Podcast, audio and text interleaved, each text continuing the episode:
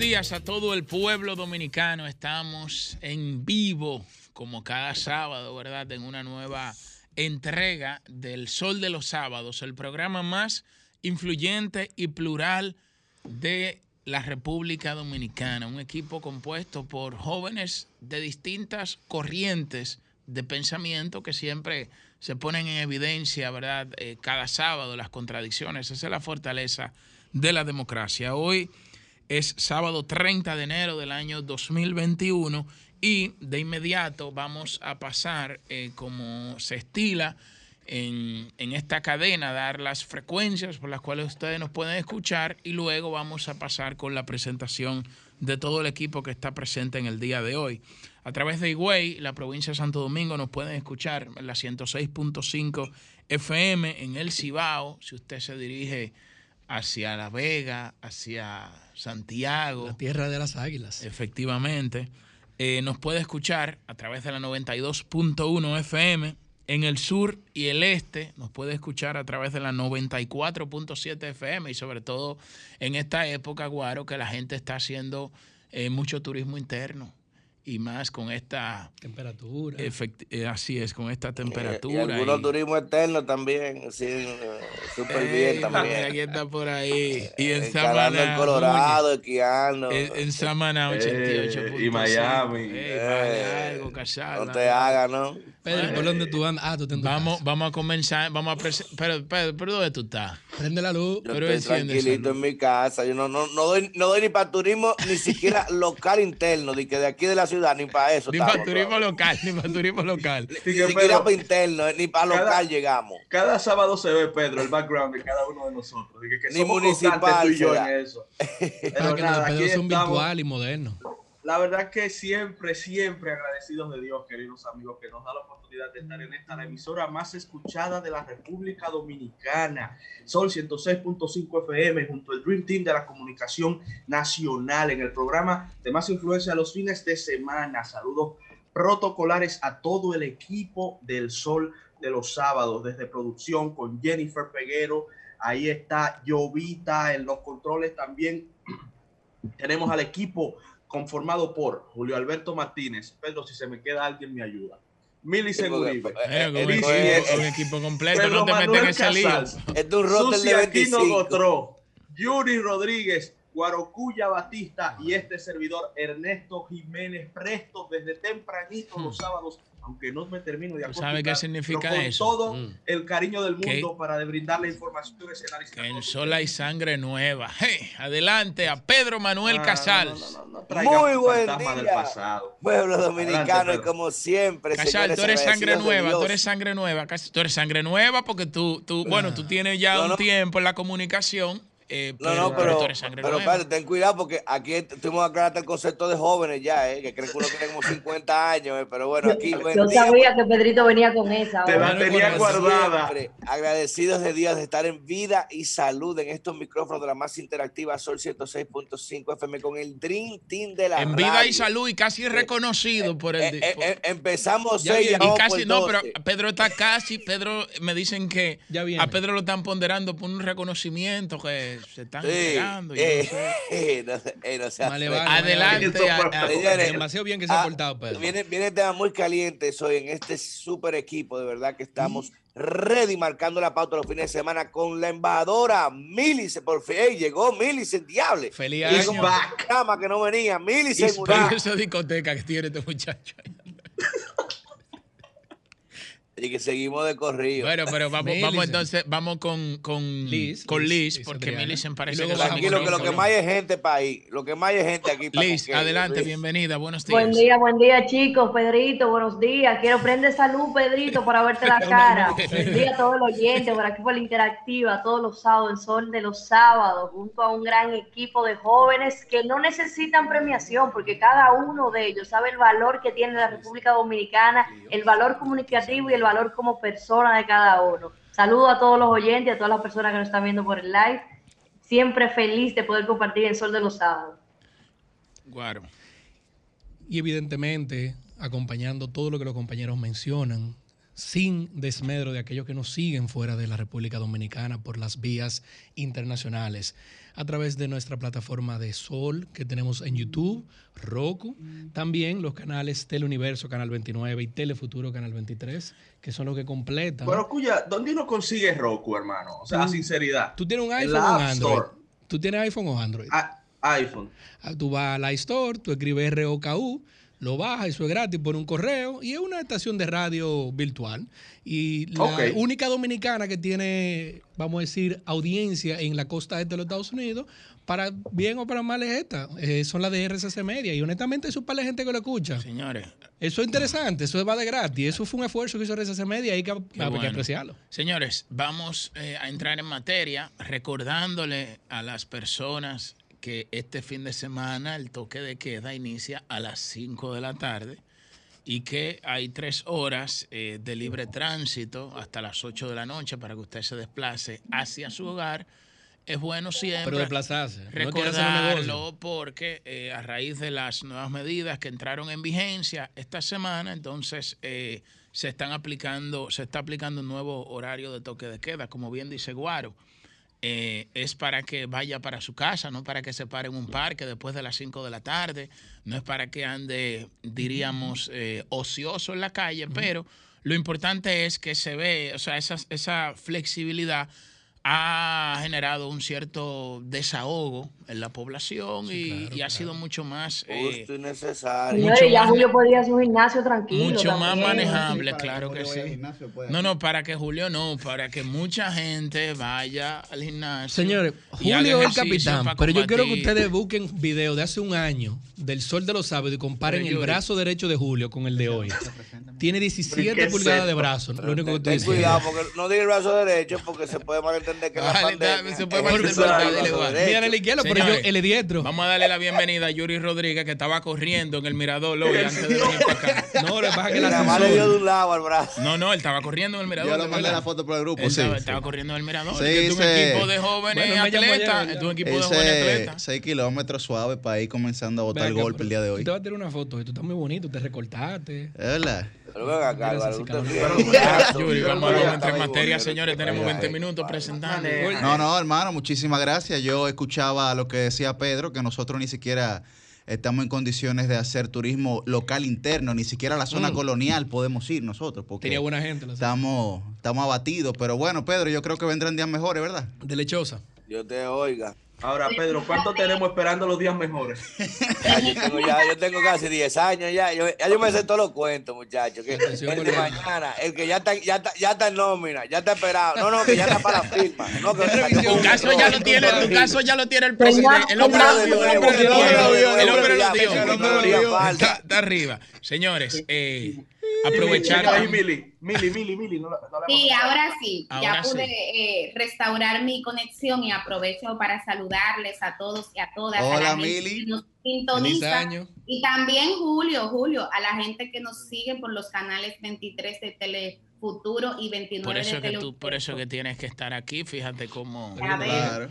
Y como bien decías, hoy, eh, tanto hoy sábado como mañana domingo, inicia un nuevo esquema de toque de queda. Me llamó la atención, Julio, que tú decías que servirá para que la gente se desahogue, porque definitivamente han sido muchos meses de confinamiento. Oh, Sin embargo, no deja de preocupar que República Dominicana pareciera ir contracorriente a lo que está sucediendo en todas las demás naciones del mundo, que ante nuevas cepas y parte de lo que eh, confirmaba ayer la OMS hay que, es que hay varias, no solamente tres, como teníamos conocimiento, sino varias cepas de coronavirus circulando. Estas naciones están tomando más restricciones y además, Julio y compañeros y compañeras, el mes de enero ha sido altamente escandaloso en cuanto a número de muertes registradas o notificadas en la República Dominicana. 189, 192, 193 muertes.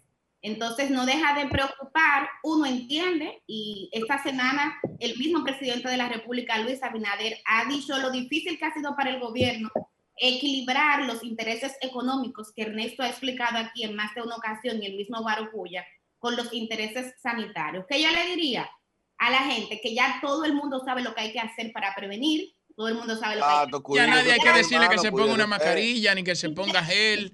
Ni que, mantenga, ni que mantenga distancia. Independientemente de las medidas que tome el gobierno, hay un enfoque que depende mucho de la gente en, en el combate a esta enfermedad. Así que vamos a cuidarnos. Julio. Bueno, y lo que tú lo que tú señalas es muy importante por lo siguiente, y esa información de hecho la publicó eh, el periódico Diario Libre esta semana, de que antes de que se flexibilizara el toque de queda, la ocupación hospitalaria eh, tenía una tendencia alcista. Las unidades de cuidados, las unidades de cuidados intensivos cada vez más estaban ocupadas por personas eh, que padecían el, el COVID-19 y eh, cada vez más eh, las camas, eh, había más personas enfermas, más ventiladores ocupados. Entonces, o sea, realmente la situación, esta flexibilización se da dentro del marco, diríamos, de una tendencia alcista de, de, de, esta situación sanitaria en el país.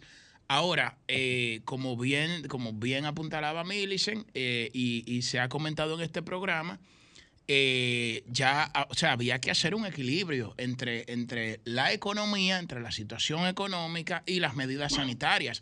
Hay establecimientos que pueden operar como lo han destinado las autoridades con un 50% de su ocupación, con un, con un 50, un 60%, aplicando todos los protocolos y todo el mundo sabe lo que tiene que hacer. Ahora, el establecimiento que no lo cumpla, bueno, usted lo, lo, multa, lo, multa o lo cierra, le busca algún mecanismo, algún mecanismo de coacción y de sanción, pero cerrarlo no, no, es lo más. Eh, pero, pero no, pero no es, pero, pero esto, esto era necesario. La, pandemia se está encargando de cerrarlo. O sea, sería contraproducente que el gobierno, eh, eh, encima de lo que la pandemia ha provocado, lo cerrara y ahora también, amigos y amigas, hay una especie de carrera a nivel global con el coronavirus que vincula la vacuna con la reactivación económica. Las naciones más poderosas del mundo están acaparando las primeras dosis de vacunas. Eso ya está siendo también analizado por la OMS de manera alarmante y muchos países como la República Dominicana están viendo con preocupación como, por ejemplo, miren el acuerdo que se firmó con Pfizer que nos envía al segundo trimestre del año para empezar a recibir las primeras dosis. Y dentro del mismo acuerdo hay un acápite que indica que la compañía no va a poder ser demandada ni se le va a poder reclamar ante instancias ni, ni jurídicas ni nacionales ni internacionales. Específicamente delegación de no responsabilidad vinculativa frente al Estado, que es el comprador, y frente a los consumidores o los aplicadores, que sean los pacientes. En español, que si ellos no entregan las famosas primeras dosis que se supone llegarían en el segundo trimestre del año, nadie puede hacer nada y el Estado Dominicano lo tiene que coger suave.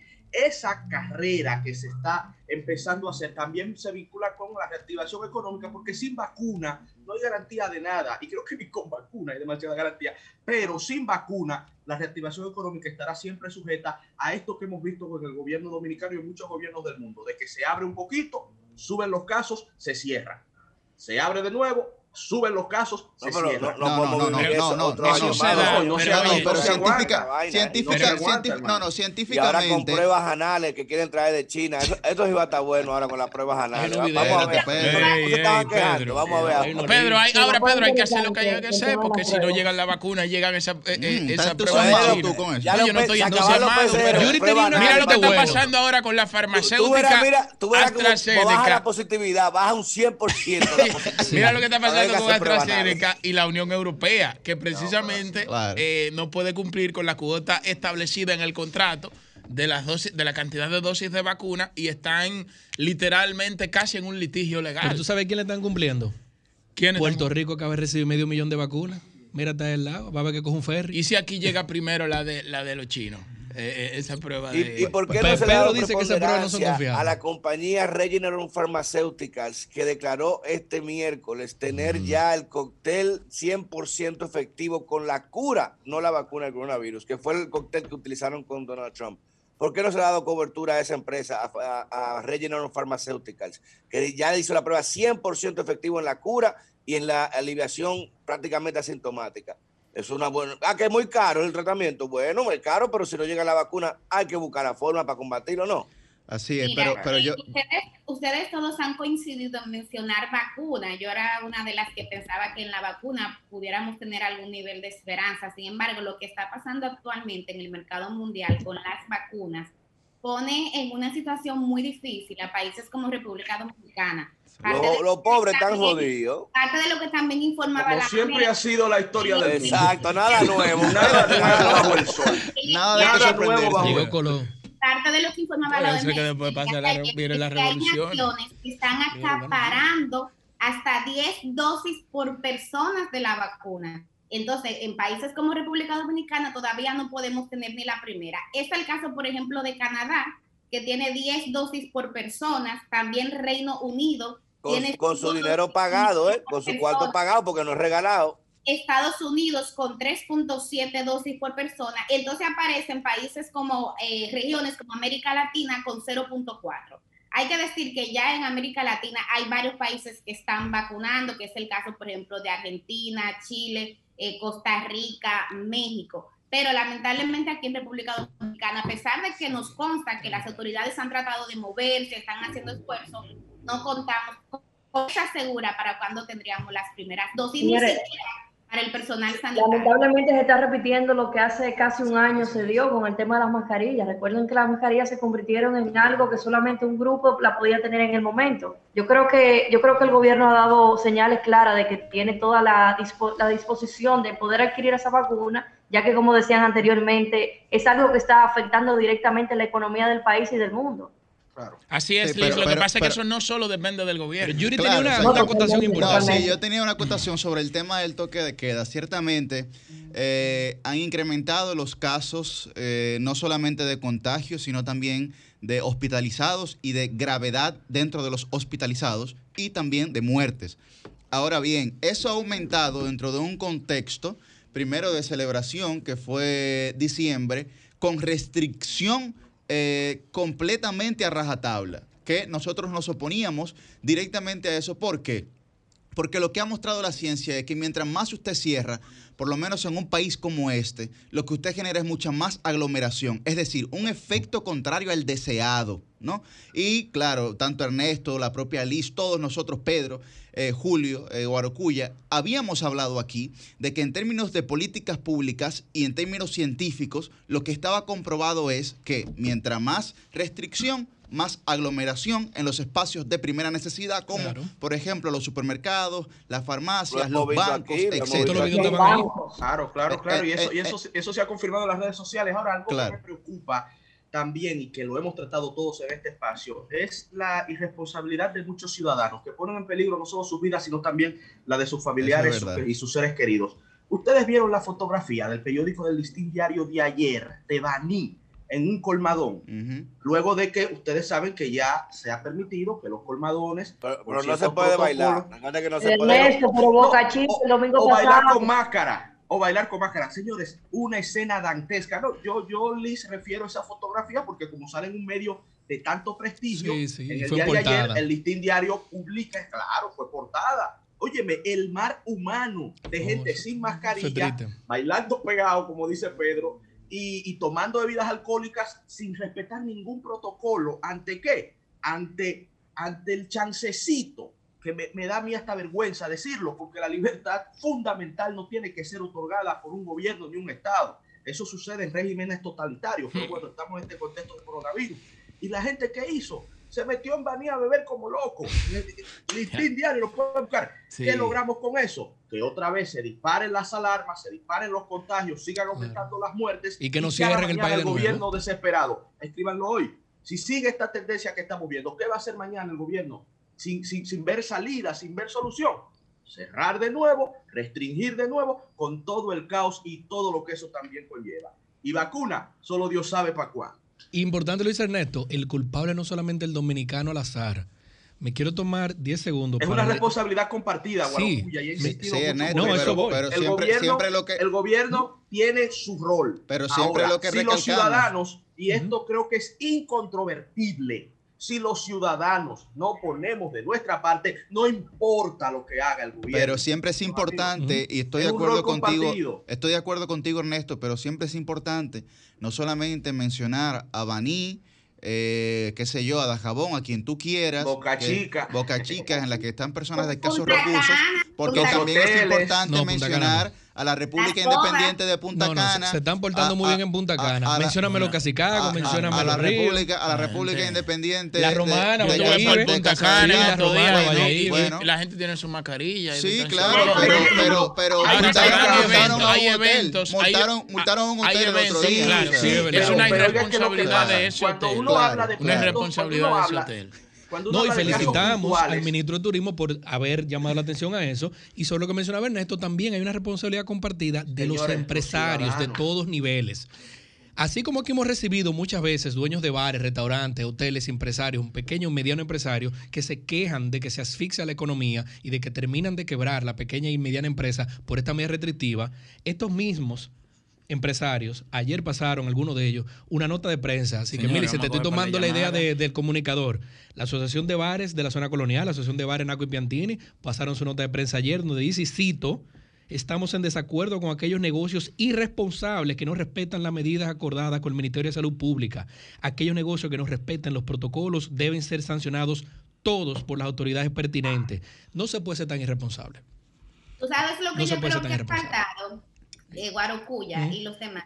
Pienso que ha faltado supervisión, porque yo que eh, por mis labores eh, profesionales y en algunos casos personales voy a bancos, voy a supermercados, hago recorridos durante el toque de queda, me quedo no solamente en la periferia, entro a los barrios, yo no veo eh, inspectores de salud pública en las plazas, por ejemplo, cuidando que las personas no se acerquen. Tampoco los veo en los bancos claro está, yo entiendo que estas empresas tienen que poner de su parte y que no todo se le debe dejar al Estado o al gobierno. O sea, usted como empresa privada también garantice que en su establecimiento se cumpla, pero hace falta que también las autoridades supervisen pero tú hablas de los bancos, tú mencionas los bancos. y en los bancos es uno de los establecimientos donde más se cumplen las medidas sanitarias. Primero, algo importante, el gobierno no puede inspeccionar a todos. Es lo que estoy diciendo, tú vas a poner un inspector en cada motel para que la gente se ponga un preservativo y mascarilla. Hay responsabilidades individuales. Es más, parece que no pasó nada en la Junta, que aquí nadie quiere hablar de la resolución de la Junta. Están llamando de Nueva York. Vamos a durar hasta las 10 de la mañana hablando del COVID. Ustedes han visto la fila del metro, oigan la lógica, mm. oigan la lógica, lo administra el gobierno, el metro. Te hacen una fila en un sol inclemente caribeño, ¿verdad? larguísima, afuera en la calle. Y eh, cuando usted entra adentro, estaba rotado. La, ultravioleta ayuda a limpiar el virus antes que tú entres. Entonces, el coronavirus no se contagia en vagones del metro abarrotados con la gente pegada una de la otra. Y, ¿Entienden? O sea, Mira, yo en ese sentido te voy a decir una cosa. Yo creo que aunque no le corresponda al gobierno y cada empresa debería tener la responsabilidad de, de, su, de sus espacios, yo creo que sí, que totalmente de acuerdo con Milce. Yo creo que ha faltado eh, a todo lo largo de, la situación una supervisión más ardua por parte del, Estado. Eso yo creo que es correcto y creo que lo comenté en, en un comentario anterior. sí, el gobierno no se mete a chequear, a verificar que esos espacios verdaderamente se cumplan lamentablemente vamos a seguir porque el dominicano, señores, es así y lo ha demostrado, le han cerrado, le han abierto. El ser humano es así. En Suecia destituyeron un ministro porque respetó las medidas de restricción. No, y en Canadá se fue un ministro. no es solo el dominicano. no, eso, eso en el mundo entero que se está. Es el mundo. yo, yo Biden firmó una orden ejecutiva ordenando la, la, máscara obligatoria en los edificios federales un día y al otro día tiene una cena especial de, de, felicitaciones y te salen una foto sin mascarilla todo el mundo en la casa. Bueno, pero el presidente Biden firma los decretos. Señores, metiste tu cosa ahí. Vamos a colocar. Él firmó la orden para los pobres. vamos a colocar. Pero para él puede usar esa mascarilla. Es que no nos llamemos engaño. Aquí la gente señores, está usando la mascarilla como una decoración fotográfica. Cuando se va a tener la foto en grupo, está en su casa. Ahí sí, ponte la mascarilla ahora, espérate, para que no digan nada. Eso es chantaje. Yo cuando veo esa foto de que de la gente compartiendo, de que con una mascarilla y, un vaso de romo ahí. Sí, el, romo te lo va a quitar la mascarilla cada vez que tú vas a tomarlo. Tú, tú no aguantas ese aliento a romo de esa mascarilla. Vamos a, Pedro, vamos a colocar, vamos a colocar el bumper de las llamadas, Pedro y Millicent, para que la gente nos dé su opinión de la resolución que tomó la Junta Central Electoral de declarar al PRM y al PLD como partido mayoritario. Únicos. Vamos a ver. Comunícate 809-540-1065.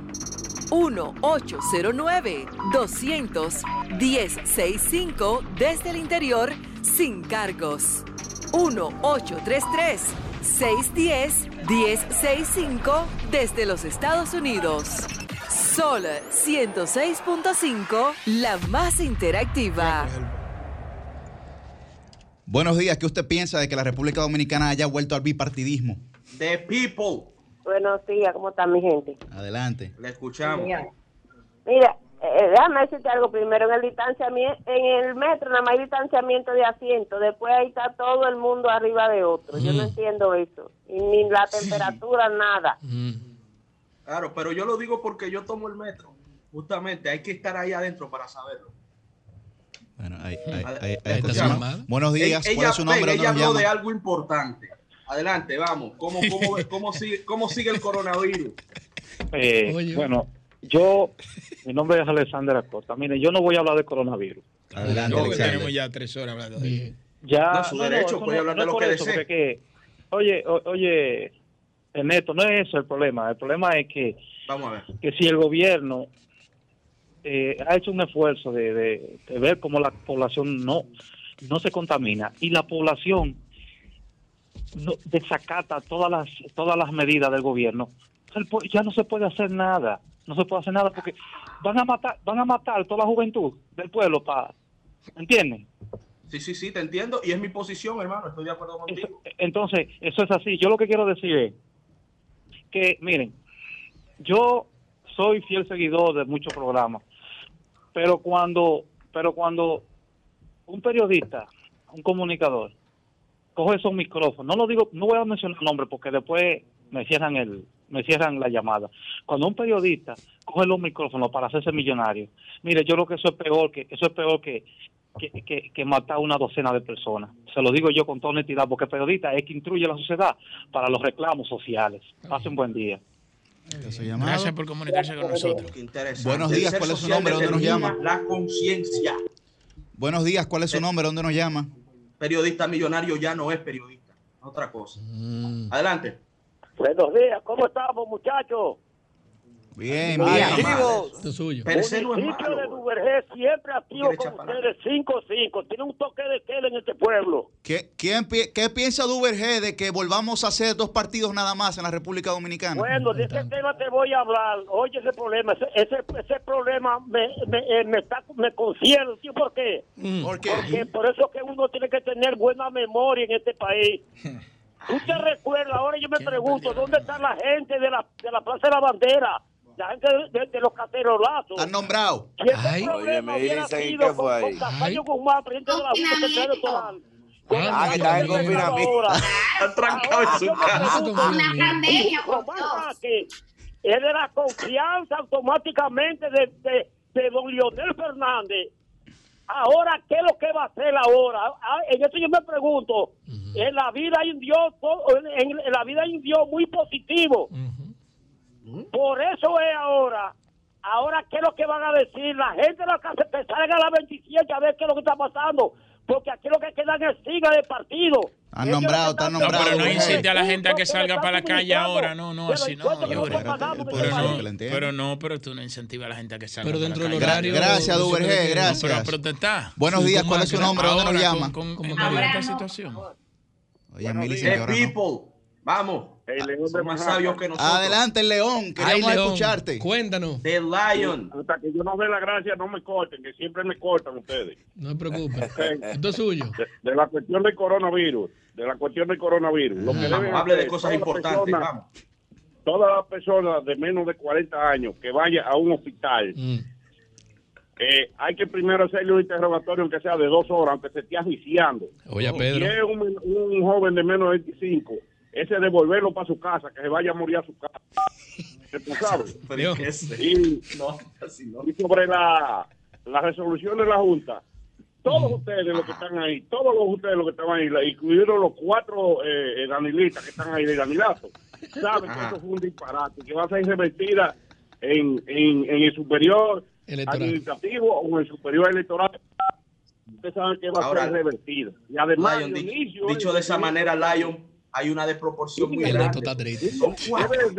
Yo iba a preguntar que cuáles quiénes son los cuatro. Yo, no quiero saber, cuando hay una vez que hay tú, lija ahí. Esa cuestión de logística y de, limosnero, eso no va a existir, porque yo soy de los que estoy aportando 100 dólares todos los meses para que la fuerza del pueblo no necesite esos chelitos, pero como quiera, como la ley de la van a tener que dárselo, ¿ok? Gracias a León por comunicarse con nosotros. Este es tu programa, buenos días. León. Buenos días, ¿cuál es su nombre? ¿Te nos llama? Julio, me interesa este es tu programa, que tú no maltrates. El cuarto importante, lo que pasa es que es tapado. Adelante. Buenos días, su nombre. Buenos días, ¿cuál es su nombre? ¿Dónde nos llama? Levante, Buenos días, ¿cuál es su nombre? ¿Dónde nos llama? Ánimo, ánimo, ánimo. Mi, mi nombre es Merky Roa. Me disculpan traten de controlar un poco, que a veces hablan todo en el grupo, entonces interrumpen, no se, no se pueden escuchar bien. De acuerdo. Gracias. Yo escuché, yo escuché al señor senador de la llamada Fuerza del Pueblo ayer decir, en estos mismos medios, me parece que fue, que el señor Leonel Fernández cuando comenzó... ¿Pero cuál? Son nueve. ¿Cuál, cuál de los nueve? El Diony, Diony, el que se llama Diony. Ok, ok. El, senador de la provincia de Pedernales. Hay que aclarar, son nueve senadores. Ganó por el PLD. Que, que, cuando el señor Leonel Fernández comenzó a hacer campaña y que fue con 15 mil pesos prestados y una guagua prestada, entonces igual al, llamado León del Bron decir que él no quisiera que la Fuerza del Pueblo necesite recursos del Estado.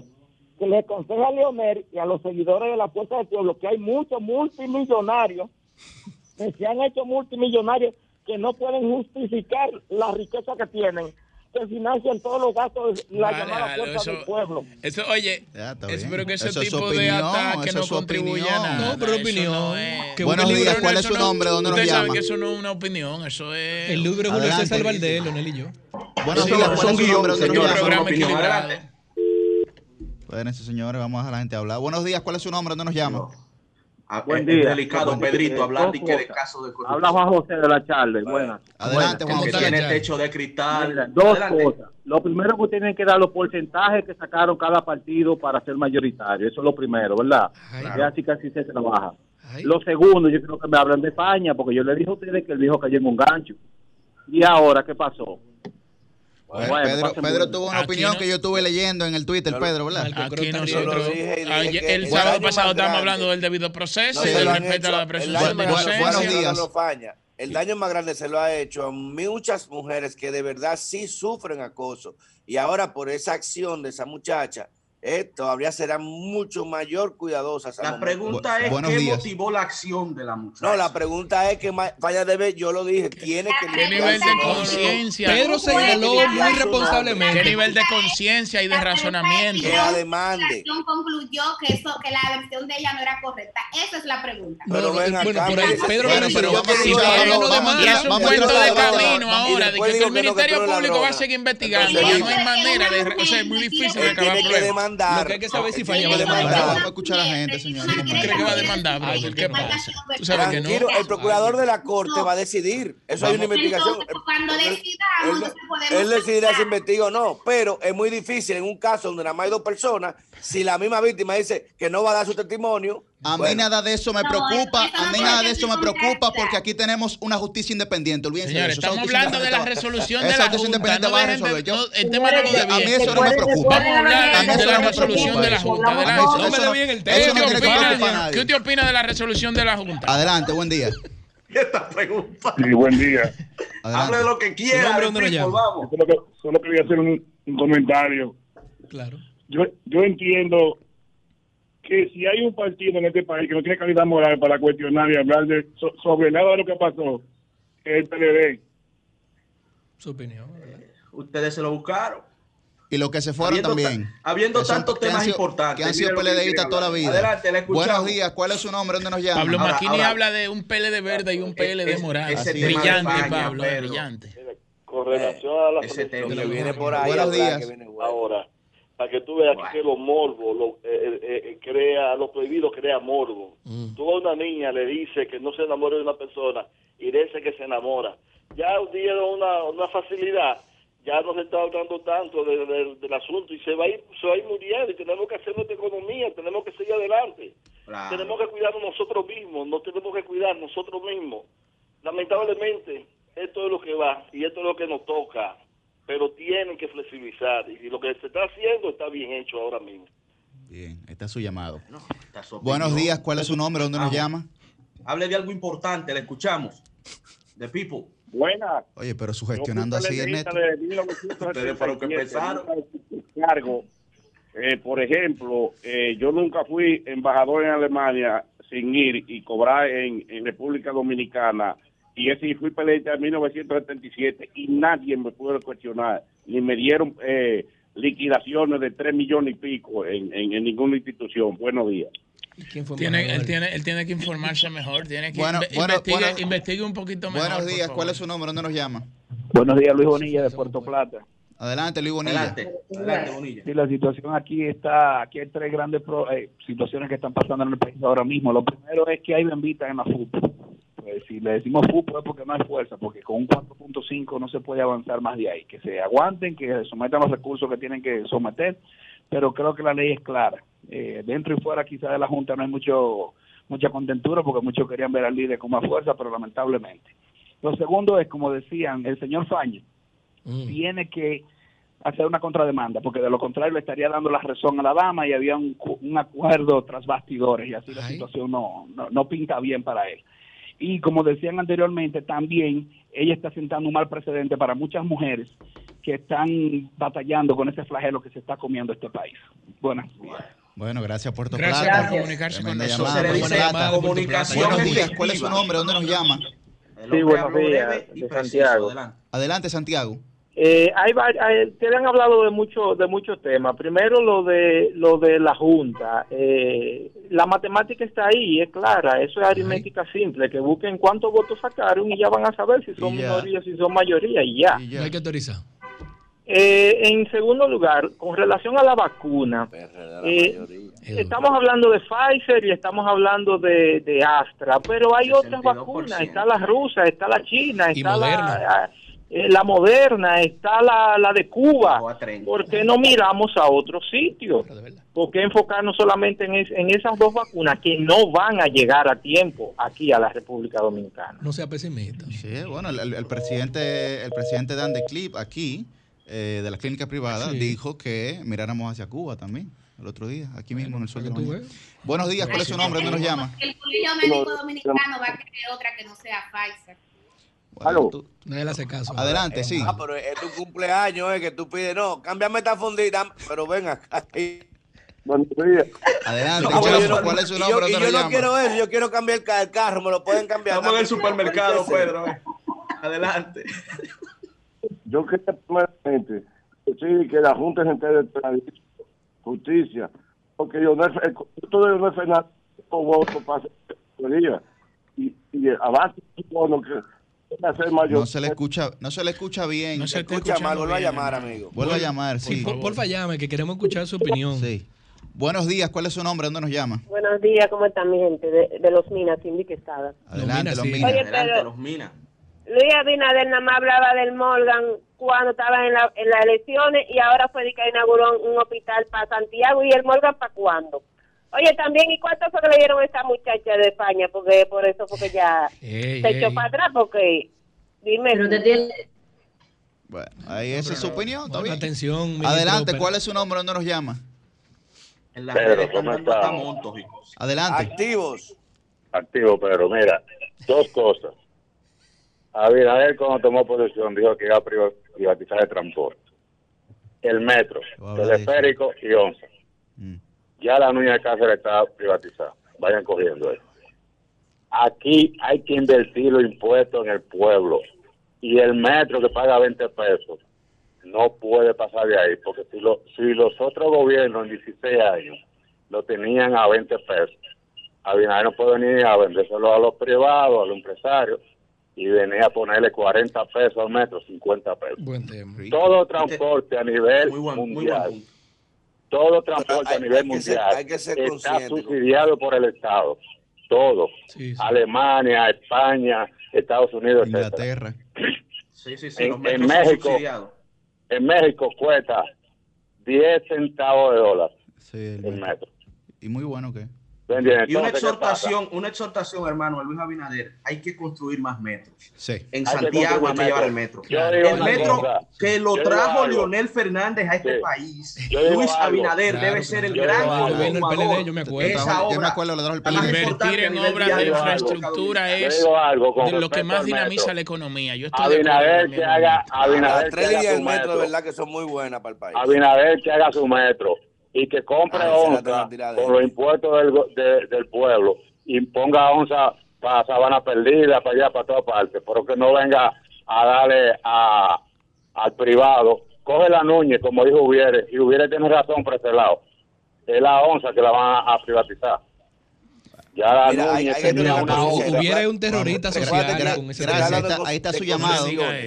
El Estado es el dueño de las rutas y hace concesión. El Estado no, no, no regala ni privatiza. Y recuérdate que en el 2015, no ahora, no, en el 2015, el Tribunal Superior Administrativo, en una sentencia erga omnes de carácter definitivo, luego ratificada por el Tribunal Constitucional, liberalizaron el sector de transporte, que prácticamente dio apertura para que se pueda el sector. el transporte de carga en este país está en, manos de dos sindicatos. que no fue de que, ah, que eh, Abinader lo privatizó hoy. No, es una sentencia y en base a esa sentencia que liberalizó, el presidente hizo lo correcto. quitó los candados, el presidente pues hizo entonces ya se pueden hacer proyectos de inversión de los transportes que son. Buenos días, ¿cuál, es su nombre? ¿Dónde nos llama? Hay que tener... ¿Tenemos gente línea? Sí, sí, Buenos días, ¿cuál es su nombre? ¿Dónde nos llama? José Cáceres. Está bien, ok estoy, estoy con el tema de, de, la privatización que se hizo aquí en la Nuñez de Cáceres. Ahora no se ha hablado la transparencia del contrato, la transparencia, qué está invirtiendo el Estado. Eso se puede, eso se puede verdad, eso, eso, es verdad. ¿Qué está, porque todo, todo es verdad, está bien hecho, está bueno, está privado, pero yo quiero saber qué se está invirtiendo, pero yo también quisiera entonces también incluir en ese No, no, y, ver el retorno, que, se está subsidiando la compra de autobuses, como eso también. Eso, está muy bien, pero hay que hacer más metros. Señores, yo vivía en Villajuana, yo me crié en Villajuana cuando Lionel hizo la primera línea que cruza toda la Máximo Gómez. Claro. Bueno, lo único que yo critico de, ese, de, esa, de esa construcción del metro es que pusieron cerquita la parada Joaquín Balaguer con la Aminabel Hasbun y la Camaño Leñó. Eso es lo único que yo critico. Pero después, esa visión de Leonel Fernández, Luis Abinader tiene la oportunidad histórica. Presidente Abinader, presidente hay que Hacer metro en Santiago, hay que hacer metro en la Y la línea del metro de la tiradera. No, no, no, no. el metro, no, no. El metro inicial. La Silver Song ha sido una. el metro inicial, el metro inicial, el metro inicial, que es el criterio correcto de políticas públicas, debió ser este-oeste y oeste-este. Es decir, desde la Plaza de la Bandera hasta el puente Juan Pablo Duarte y Juan Bosch. Ese era el criterio inicial, pero había un criterio político de meterse en Villajuana estoy de acuerdo que pero se haya se empezó, hecho. se empezó bueno, pero se ya eso habrá que determinar. Malo hubiese sido que no se haya hecho nada. Eso es correcto, eso es correcto. Eso es correcto. Y eso es importante. Todas las grandes ciudades tienen, tienen transporte, tienen metro, viejo. cuando nosotros viajamos siempre utilizamos el transporte público. Y no se puede ser mezquino. Claro que no. No, no, no, no, no, no, yo no estoy diciendo mezquino, no, no, no, no. Yo estoy diciendo Yuri, no se puede ser mezquino. Yo estoy diciendo, no se puede ser mezquino. Yo estoy diciendo, diablo, así no. No, yo estoy diciendo que si el presidente no, no, yo estoy diciendo que si el presidente no puede ser que al lado de la parada de Por eso no es nada, le cambiamos el nombre. Yo estoy diciendo, yo estoy diciendo que si el presidente Abinader, escucha esto, Ernesto, que te va a gustar. Escucha esto.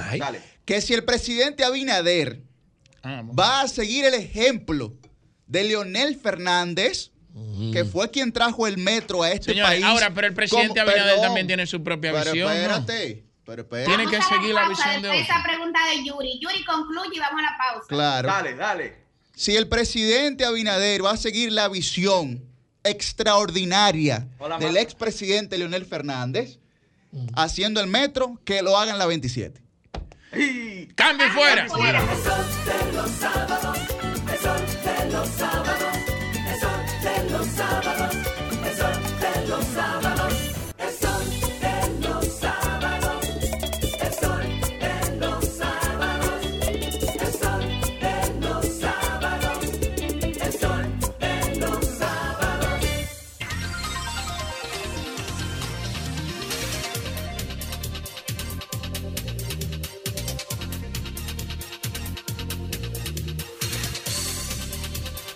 7.50 minutos de la mañana, ahora en el sol de los sábados, vamos a iniciar el bloque de comentarios.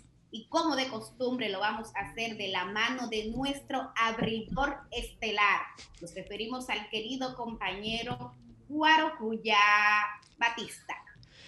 Muy buenos días a todos los que se unen en estos horarios y desde temprano, en este su sol de los sábados, agradecer evidentemente el retorno de nuestra co-capitana, quien feliz de la vida me bautizó como el abridor estelar y cuando se me da la oportunidad de iniciar más tarde he pedido que no.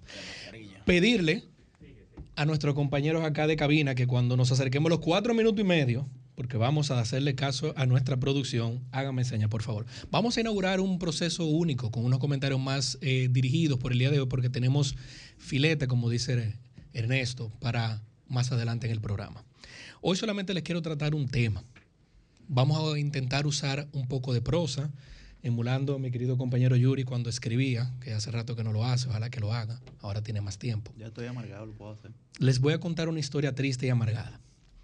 Esta es la historia de una economía pequeña, abierta, pero con muchos problemas por el coronavirus. Esta es una economía en el medio del Caribe, donde el sol siempre da, que está haciendo todo lo posible desde el lado privado para que aquellas medidas que limitan por toque de queda, por confinamiento o hacinamiento, no asfixie a la empresa privada. Tiene un gobierno que genuinamente, hay que creerlo, está haciendo lo posible por evitar que su pueblo se enferme aún más y caiga en una espiral de muerte. Y tiene un pueblo, aunque no sea sector público ni privado, pero un pueblo en el corazón que solamente quiere que su país eche hacia adelante. Esta pequeña economía está sufriendo porque de repente Canadá dice que va a limitar la entrada y flujo de pasajeros. Sucede que Canadá tiene tres aerolíneas que viajan principalmente hacia el este de esta economía en el Caribe. Air Transat, Sunwing y Air Canada. Esta economía sufre porque Francia anuncia que va a limitar a partir de la semana que sigue el flujo de pasajeros. Air France viaja y tiene varios destinos que se paran desde el este hacia el sur de la República Dominicana con un mismo avión. Esta economía sufre porque su principal socio comercial, los Estados Unidos de América, donde hay 3 millones de dominicanos, dice que cada vez que haya una persona que venga, donde el sol da aquí en el Caribe, tiene que tener su prueba PCR lista. PCR, no rápida. Esta economía sufre y le pedimos a Joan Núñez que nos ponga, por favor, una pequeña imagen de New York Times. Esta economía sufre por eso que podemos ver en pantalla el 27 de enero, hace unos pocos días, los Estados Unidos reiteran a través de la CDC que las escuelas deben de abrir, que las escuelas son sanas y representan un vector mínimo de contagio. Pero esta economía en el Caribe sufre porque las escuelas están cerradas.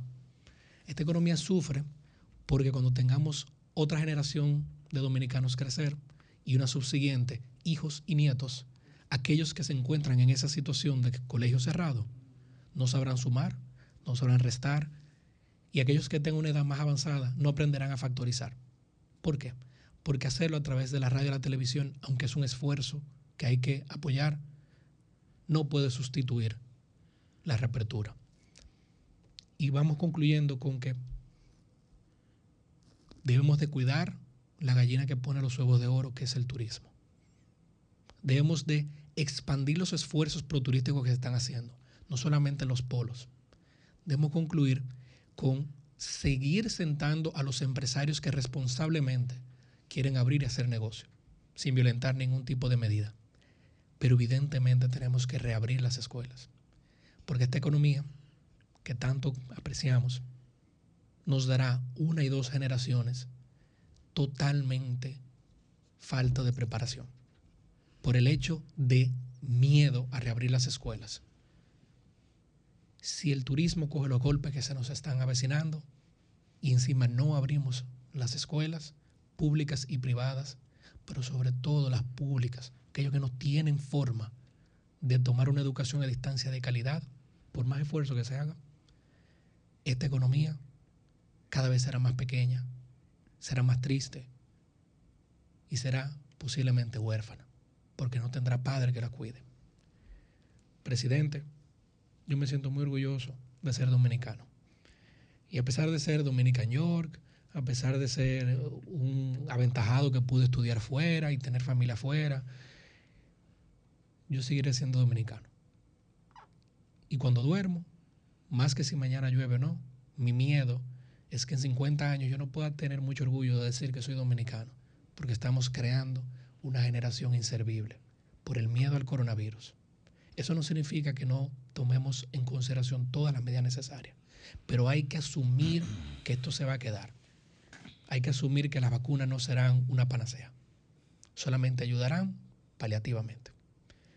Concluimos reiterando, presidente, usted es el presidente, el pueblo le eligió, haga lo que usted tenga que hacer, pero no permita que esta historia tenga un final triste. Se lo pide su país.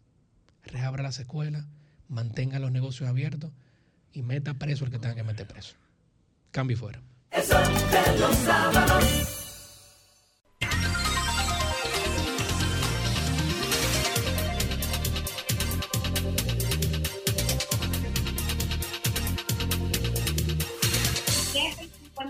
Minutos de la mañana seguimos con los comentarios de este sol de los sábados. Ha llegado ahora la hora de escuchar a una representante digna del pueblo dominicano. Nos referimos a la regidora Liz Mies. Muchísimas gracias, Millicent, y gracias a todos los oyentes y las personas que nos están siguiendo por todas las redes sociales, por todos los canales que tiene RCC Media para poder transmitir el mensaje por aquí en Sol de los Sábados. Precisamente en ese mismo ámbito de lo que es lo municipal y el gobierno local, me voy a atrever a hacer un comentario que creo sumamente importante para acá para lo que es el Distrito Nacional, tomando en cuenta el tema de la municipalidad. Y es que esta semana fue una semana fundamental para lo que es el gobierno municipal del el Distrito Nacional. ¿Por qué? Porque se dieron a conocer diferentes medidas que está tomando la alcaldía del Distrito Nacional bajo, la, bajo el mandato de la primada de América, Carolina Mejía, y es cuál. Aquí tenemos una situación que le hemos vivido por años, que es el tema de las construcciones dentro del Distrito Nacional y precisamente más que nada aquí en la circunscripción número uno, en el polígono central. Con relación a eso, quien maneja ese tipo de, ese tipo de acciones lo maneja planeamiento urbano. Planeamiento urbano es quien tiene que verificar todo tipo de permisos para esas construcciones y que se mantenga bajo el marco legal que incita el gobierno municipal. Se aprobó esta semana, señores, que todas las construcciones que estén, que vayan a efectuarse o que ya estén actualmente, tengan señalizado frente a la construcción un letrero donde se rotule el permiso de cada, de cada construcción. Y eso es importantísimo, señores, porque eso va a poder incrementar que la fiscalización se haga de manera correcta. Cada construcción, atención dominicanos, atención capitaleños, cada construcción que no tenga rotulado ese permiso que avala la construcción debe de ser notificado a la alcaldía del distrito y también va a ser auditado bajo la fiscalización que necesita cada uno. Y en otro comentario también quiero hablar sobre un tema muy picoso, se podría decir, precisamente aquí en, en el distrito, y es lo que todo el mundo ha criticado de muchos alcaldes, de, bueno, de muchas gestiones de alcaldía, que es la Duarte con París, señores. La alcaldesa de aquí del Distrito Nacional, precisamente en esta semana, que creo que fueron las dos noticias fundamentales de lo que es el gobierno municipal, reinició los trabajos que intentaron que se implementaron en la gestión pasada de David Collado, que fue de precisamente llegar a un acuerdo, encaminar los esfuerzos para que la pasada gestión pudiera llevar Ahora, siguiéndola con Carolina, lo que es el tema de la Duarte con París, reuniéndose así con todos los buhoneros de una manera estratégica para poder llevar una solución a esa situación que tiene tantos años, lamentándolo mucho, con, esas, con ese tema de lo que es la Duarte con París. Señores, hay que tener en cuenta que en la pasada gestión David Collado no solamente se dirigió y fue a ver en Guayaquil, donde tienen el mejor modelo de lo que son los espacios públicos, del desalojo de esos espacios públicos. Aparte de eso, también llevó a los buhoneros de la misma a que ellos mismos lo puedan ver y palpar. Y Carolina Mejía ha desarrollado ahora también la continuidad de lo que es ese proyecto que queremos implementar dentro de la alcaldía del distrito en estos próximos tres años que nos quedan restantes, tres años y medio, perdón. Pero hay que tener en cuenta algo. Para nosotros crear una capital, un, un espacio que verdaderamente sea responsable para la ciudadanía, tenemos que tomar parte de eso y reconocer el trabajo que está haciendo la Dirección de Espacios Públicos bajo el mandato de Fran, Díaz. Fran Díaz, y no solamente eso, te quería interrumpir, Liz, porque el, trabajo de Vanés Suazo también en planeamiento urbano, te lo digo como abogado de la Junta de Vecinos del Ensanche Julieta, y que parte de esa resolución que tú referiste, hemos luchado por más de tres años precisamente con eso, porque en el sector, y que tú sabes que parte de la disposición del PS01, del polígono consolidado número uno, ha cubierto por la resolución 85-2009 que establece el uso de suelo en esta zona, pues eso ha sido letra muerta para muchos constructores, para muchos desarrolladores de proyectos que lo que se la pasan por donde no da el sol y empiezan a construir sin permiso, sin plano, sin nada, demuelen, hacen todo, y después que el edificio está ahí, entonces uno va a fiscalizar, tiene que empezar un proceso de cero,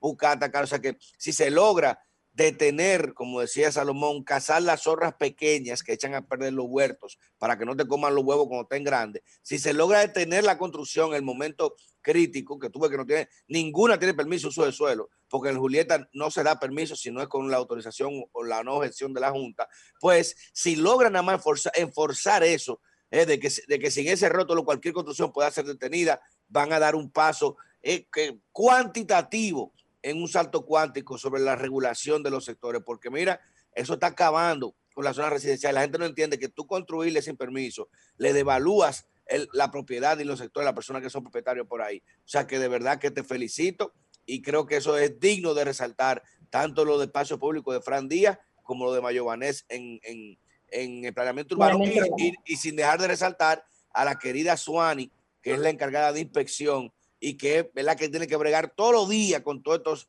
infractores que creen que acento que soy coronel, el otro porque es arquitecto de, obra pública, el otro ingeniero, y que no, que yo lo hago. Y, y bregar con toda esa gente no es fácil.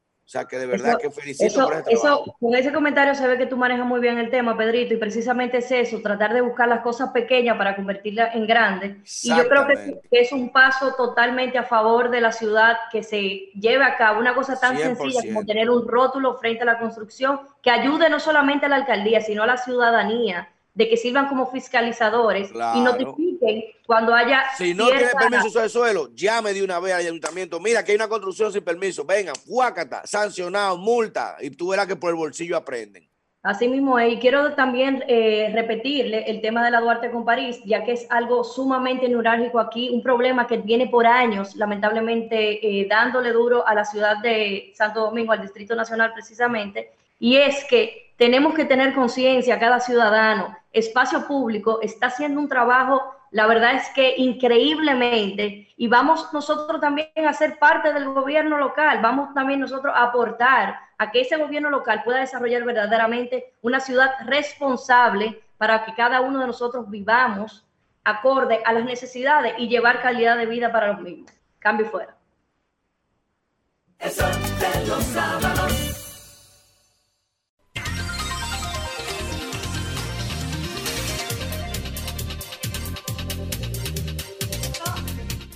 al 4 minutos ha llegado la hora en el sol de los sábados de escuchar la representación de la juventud. Una juventud que cada vez está más activa, fortalecida y que en todo su haber ha estado caracterizada por la coherencia.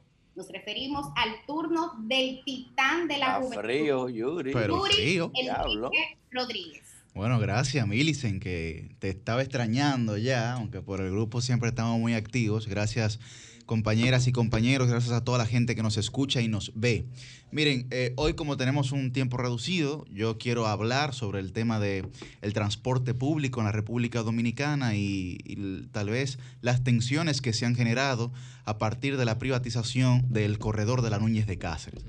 El sindicato de transporte, eh, dirigido por Juan Uvieres, que es una persona que yo creo que todo el mundo conoce en la República Dominicana, ha dicho que esperarán con fusiles, ¿no? En un tono amenazante a aquellos que eh, intenten, pues, removerlos a ellos de las vías. Miren, mm.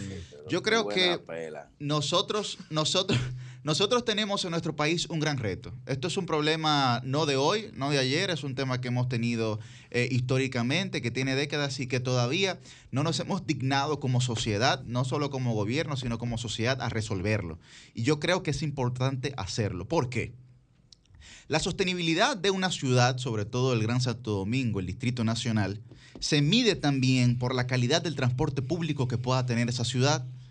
Y nosotros como Primada de América, para poder explotar al 100% nuestra ciudad y los beneficios que eso nos puede generar, necesitamos ciertamente contar con un sistema de transporte público que sea efectivo, eficiente y sobre todo que les, le asegure la calidad a la gente que lo utilice.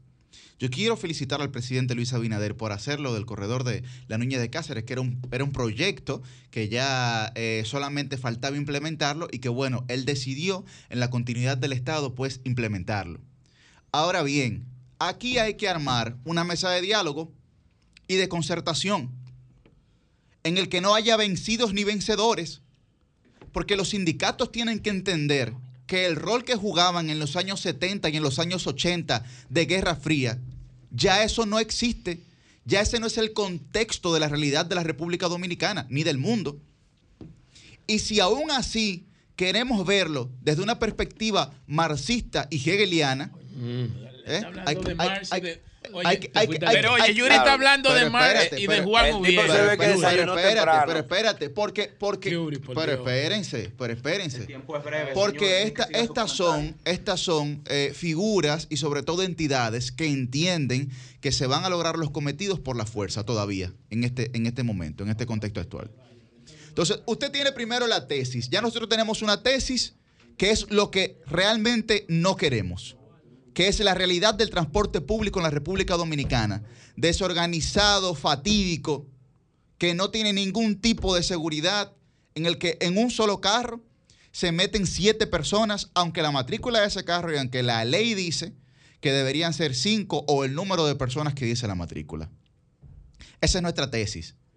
Nuestra antítesis es poder, es poder revertir esa realidad. Es poder revertir esa realidad. Yo le recomiendo al gobierno que utilice eh, un método eh, que me parece a mí el, más idóneo para este caso, los notch, el, empujoncito, que lo plantea Richard Thaler, un premio, un premio Nobel, ¿no? ¿Qué dice Richard Thaler? Bueno, que con un empujoncito usted puede ir cambiando los patrones conductuales de una sociedad. Vamos a darle un empujón a esa gente para que se pueda llevar a cabo una transformación en el sistema de transporte público de la República Dominicana. Finalmente, finalmente, luego de esa, de esa tesis y de esa antítesis, que es un proceso dialéctico, tenemos la síntesis. ¿Cuál sería la síntesis? El resultado de lo que no queremos con lo que queremos, ¿no? Una combinación, porque ciertamente ambos sectores van a tener que ceder, pero tiene que ser sobre la mesa del diálogo para llegar a una concertación. Los sindicatos ya no es aquello, esto de, defender a los obreros, ni de, ni de Allende en Chile, ni de ninguna de esas figuras históricas que representaban una reivindicación de derechos a la ciudadanía. Pero esa reivindicación de derechos a la ciudadanía actual debería ser contar con un transporte público eficiente. Como el metro, que ya mencionaba Ernesto, me parece que el gobierno debe seguir construyendo metros y telesféricos pero el gobierno también tiene que garantizar que aunque el sector privado de transporte y los sindicatos quieran mantenerse, no hay problema, pero tiene que ser con reglas bases.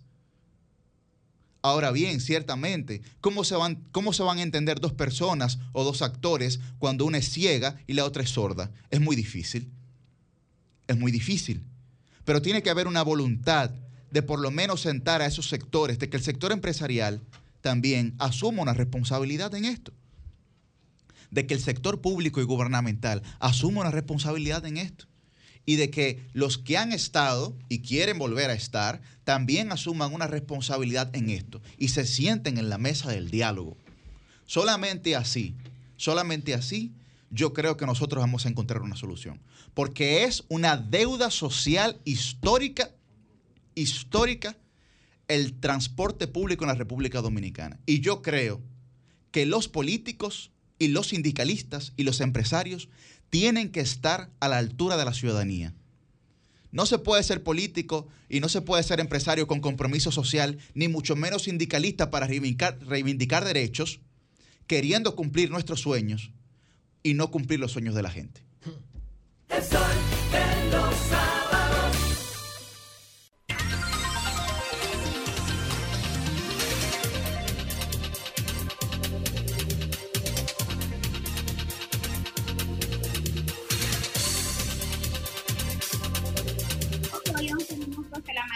Seguimos en este sol de los sábados y ahora ha llegado el momento de escuchar a una digna representante de la participación femenina en los medios de comunicación. Nos referimos a nuestra compañera Susi Aquino Gotrón. La licenciada, la, la, la, la licenciada denunciando los males, la licenciada, la, la, la, la licenciada pura expresión, la licenciada Muchísimas gracias, Milicen, por esa presentación, así como también aprovechar el espacio para felicitarte por eh, la premiación que recibiste en el día de ayer, como también digna representante de la juventud de nuestro país y por el arduo trabajo que realizas en los medios de comunicación así como lo habíamos hecho de manera privada, pues ahora lo hacemos de manera pública. Felicitarte por tu entrada al matutino Uno más Uno, que es un gran pilar me sumo ahí, me sumo República Dominicana y que pues nos sentimos todos nosotros representados por tu presencia allí, así como también al lado de nuestro querido profesor Adalberto Grullón, quien nos impartirá clases en, en la carrera de comunicación social en la Pucamaima. Pues eh, luego de estas palabras quiero, antes del tema central de mi comentario, reconocer unas declaraciones que en el día eh, de ayer estuvieran realizando a través de Twitter la eh, fiscal titular del Distrito Nacional, Rosalba Ramos, y la ministra de la Mujer, Mayra Jiménez. Ellas se refirieron a un caso que, como ustedes saben, yo vengo desde el día uno dándole seguimiento y es el juicio por el asesinato de Andrea Celea, la joven rumana que fue lanzada desde el octavo piso de un hotel de esta capital y por el cual eh, se está acusando a su pareja en ese momento, el joven Gabriel Villanueva. Ayer Rosalba Ramos ponía un tuit donde decía Hoy seguiremos conociendo el juicio donde estamos seguros demostraremos la responsabilidad del imputado. Las mujeres merecemos una vida libre de violencia. A lo que sobre esta misma conversación, pues contestó la ministra de la Mujer explicando su parecer al respecto y decía que para hacer valer ese legítimo derecho se requiere que no haya impunidad por ella, su familia y la sociedad esperamos una sentencia ejemplar. La justicia debe actuar en consecuencia. Yo saludo la responsabilidad de Mayra Jiménez y de Rosalba Ramos en este caso, porque como hemos hablado durante el transcurso de tantas artimañas que ha usado eh, los abogados de este joven para dilatar el proceso, eso es a lo que ellos apelan, al cansancio, a seguir poniendo trabas al tiempo, a que se olvide este tema para que luego todo el peso de la ley no caiga sobre él y sobre la responsabilidad que ya la fiscalía eh, pues ha, ha, dicho que tiene pruebas de que este joven precisamente es el responsable de la muerte de Andrea Celea. Seguiremos, como siempre les decimos, atentos a este caso y si las autoridades correspondientes a nivel legislativo no se abocan de manera contundente a defender que se haga justicia con este caso. Señores, eso va a pasar como que nada fuera, como que no fue una vida que se perdió ese día y que se le arrebató a una joven en pleno derecho y ejercicio de, su deseo de hacer muchísimos planes y, de terminar una carrera universitaria y de lograr grandes avances para la sociedad. O sea que seguimos atentos y seguimos vigilantes. Ahora eh, voy a entrar en diversos temas breves que se centran en una idea general, la cual hemos expresado también eh, de manera previa en este espacio, y es eh, muy similar a que a veces nos llevamos más de la forma que del fondo, pero yo digo que también nos llevamos más de los titulares en vez de leer la noticia completa o querer profundizar en lo que realmente significa y lo que implica lo que estamos viendo. Hay varios temas controversiales al respecto a este tema. Uno eh, tiene que ver eh, con el desarrollo turístico de nuestro país y fue la visita del actor norteamericano Vin Diesel a eh, unos actos en Puerto Plata donde estuvo el presidente de la República encabezándolos, Luis Abinader Corona. Y allí, pues, uno encuentra una gran cantidad de noticias que lo único que hacen es rasgarse las vestiduras e indignarse porque Vin Diesel tenía una camiseta sin mangas sentado al lado del presidente. Entendemos la importancia del cumplimiento de los protocolos y del cumplimiento de las formas en, en, una, en un acto oficial donde usted está acompañando al primer mandatario de la nación. Sin embargo, aunque esto pueda tener alguna relevancia, creo que lo más importante es qué hacía Diesel allí, cuáles serían los proyectos que tendría con el país, qué es lo que motiva que una persona de tanto renombre internacional esté acompañando a un primer mandatario de la nación en un acto como este. Pues al parecer nadie se ha preguntado eso. Creo que entre los medios que busqué, el periódico El Día sí destacaba sobre posibles proyectos que tendría Vin Diesel con República Dominicana para desarrollarlos allí, pero no hubo más detalles. Claro, también hay que ver el acceso que pudieran tener los periodistas a hacer este tipo de preguntas. Pero em, en las redes sociales igual, nadie estaba indagando ¿Por qué Vin Diesel estaba aquí? Solo le preocupaba que tenía los brazos afuera.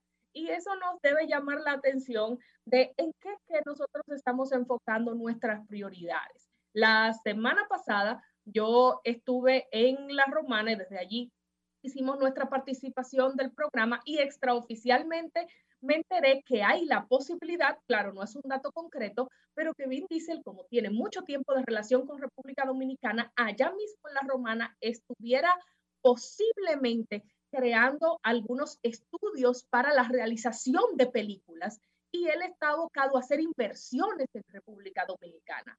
Y creo que estas informaciones son tal vez de mayor interés a que si él andaba con los brazos afuera o si cuánto mide de brazo, como yo vi la gente preguntando en los eh, diferentes eh, medios de eh, comunicación de redes sociales como Twitter, Instagram.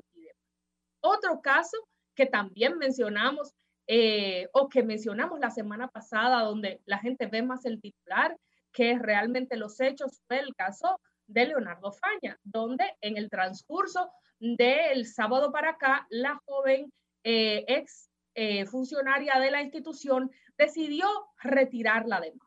Y yo saludo que el Ministerio Público haya decidido continuar con las investigaciones de acuerdo a lo que establecen los parámetros legales, aunque la denunciante haya desistido y no quiera continuar con el caso. ¿Por qué? porque somos muy prestos a juzgar, como también yo señalaba la pasada semana, somos muy prestos a decir por un titular, este caso me parece que no es cierto, este caso me parece que sí es cierto, este caso me parece tal o cual cosa, sin leer ni siquiera la denuncia completa. Y sin entender que ya sea para validar la culpabilidad o para exonerarle y declararle inocente, el proceso judicial debe de continuar. Y no debe ser eh, de manera ligera que nosotros sin siquiera, porque por los comentarios uno se da cuenta que la gente no ha leído la acusación, sin siquiera leer el expediente completo, que ya usted esté decantándose por una posición u otra. Que alguien desista de la demanda no quiere decir que esta persona estaba necesariamente haciendo una acusación falsa. Hay muchas implicaciones que llevan a una víctima a desistir de una acción penal ilegal. Y aún hubiese sido un acuerdo en materia económica, no quiere decir que el hecho no haya ocurrido, como tampoco quiere decir que necesariamente debamos condenar a este señor. Vamos a esperar los resultados, aunque sí es muy sospechoso lo que dice el expediente y de manera particular yo sí tengo mi opinión al respecto y está sustentada por una denuncia en el Ministerio Público. O sea, no es una cosa inventada que eh, salió alguien en un programa de televisión a buscar sonido, a hablar sobre el tema y también debemos entender que esta es una denuncia a la cual los medios tuvieron acceso, pero no necesariamente la víctima o la posible víctima tenía su intención de hacer este caso público, porque ya vemos lo que pasa y las crucifixiones que le hacemos a las personas que salen a la luz con este tipo de denuncias. Alguien me comentaba, y lo dije la semana pasada y lo repito hoy, que por este tipo de comentarios donde la gente a la supuesta víctima le cae encima, es que muchas mujeres prefieren hacer uso de la frase muy popular dominicana de deja eso así. Si usted está viva, si está entera, pues deje eso así, porque prefieren evitar ese escándalo. Y el tercer caso, eh, ya para finalizar, que me llama la atención de lo acontecido esta semana donde la gente presta más atención a un titular que a la profundidad de todo lo que quiere decir la noticia, es el anuncio de que ningún estudiante va a poder graduarse del bachillerato si no sabe las letras del himno nacional completo. Pero también ese titular decía que deben conocer los símbolos patrios. Nadie se detuvo a ampliar más allá todo lo que decía la nota de que esto fue en el marco de una firma de acuerdo entre el Ministerio de Educación y el Instituto Duartiano, donde el director del Instituto Duartiano, el señor Wilson Gómez, decía que incluso las instituciones no utilizan los símbolos patrios correctamente. Si las instituciones que se supone deben tener todo el conocimiento y el equipo eh, ya sea de protocolo o el equipo designado para estas funciones, debe saber cómo eh, utilizar los símbolos patrios, no lo hacen. Pues tenemos que ver que es válida la decisión de que se quiera reforzar esta enseñanza en las escuelas, porque es en las escuelas donde tenemos que aprender a cantar el himno de manera correcta, a saber y conocer nuestro escudo, su composición, a conocer nuestra bandera, a conocer de manera amplia todo lo que implica ser dominicano y los y la simbología que acompaña la dominicanidad y la independencia de nuestro país. Entonces, nos llevamos de estos titulares y no vimos también que la firma de este acuerdo de Roberto Fulcar, ministro de Educación, y de Wilson Gómez, director del Instituto Duartiano, hay también unas cátedras ciudadanas que, como sabemos, se está dando la educación virtual a distancia y a través de esta educación virtual, como tanto eh, destaca, por ejemplo, nuestro compañero Ernesto Jiménez, la importancia de conocer a Duarte y de ver su ideario y, de, y de replicar sus valores, creo que todos los hemos hecho, pero, pero Ernesto es el que siempre eh, con, de manera más consistente está reportando la importancia de Duarte, pues ahí se está haciendo esta labor o se va a hacer esta labor a través de estas cátedras para los estudiantes. Siempre dice que el Instituto Duartiano nadie le hace caso, que solo se recuerda para el Día de Duarte. Bueno, pero en el marco del Día de Duarte se está tomando esta decisión y la gente lo que está viendo es haciendo memes y escandalizados de que ahora hay que aprenderse el himno completo y que hay otros temas que debieran ser prioridad antes que eso. Señores, usted, su respeto por su país no lo tiene en primer lugar.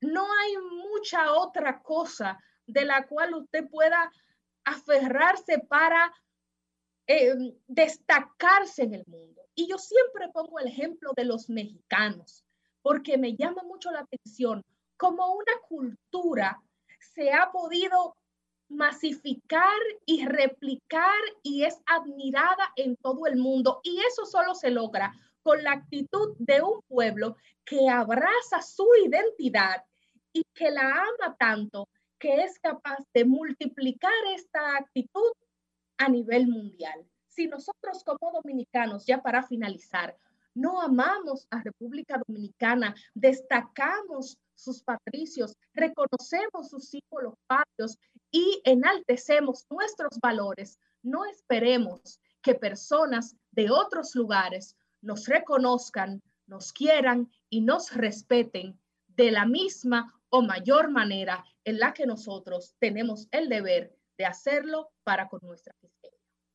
El sol de los sábados. El sol de los sábados. El sol de los sábados. El sol de los sábados. Sol 106.5, la más interactiva. Una emisora RCC Miria. A la pandemia la vencemos en equipo. Por eso ayuda a todos los dominicanos solo poniéndote tu mascarilla. Un mensaje del Ministerio de Salud de la República Dominicana.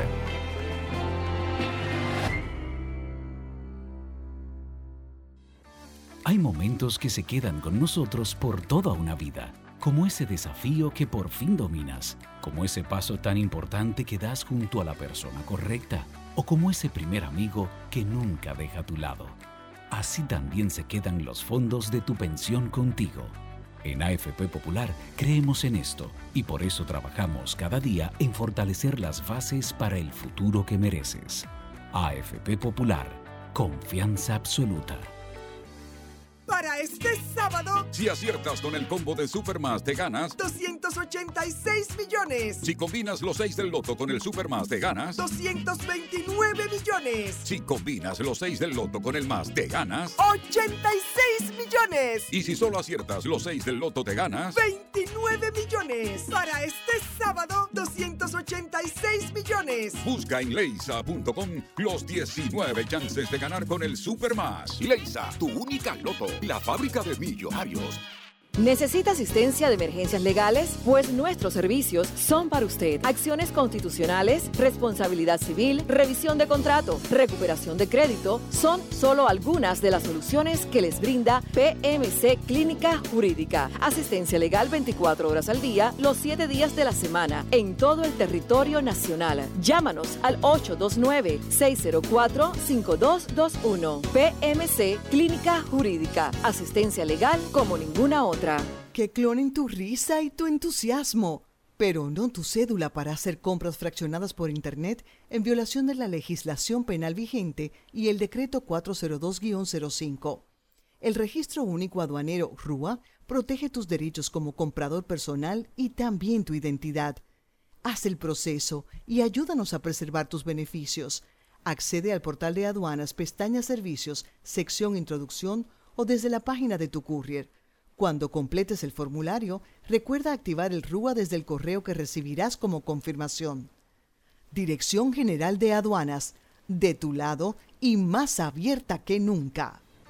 Hay momentos que se quedan con nosotros por toda una vida, como ese sí acepto que le diste a tu pareja, como ese encuentro contigo mismo, o como ese primer proyecto que lanzaste con todo tu empeño. Así también se quedan los fondos de tu pensión contigo. En AFP Popular creemos en esto y por eso trabajamos cada día en fortalecer las bases para el futuro que mereces. AFP Popular, confianza absoluta. Sabemos que no es fácil mantener la distancia, porque los dominicanos somos cariñosos. Pero si te digo que eso le hace bien a todo el que te rodea, lo harás porque los quieres. Un mensaje del Ministerio de Salud de la República Dominicana. Sol 106.5, una estación del grupo RCC Miria. El sol de los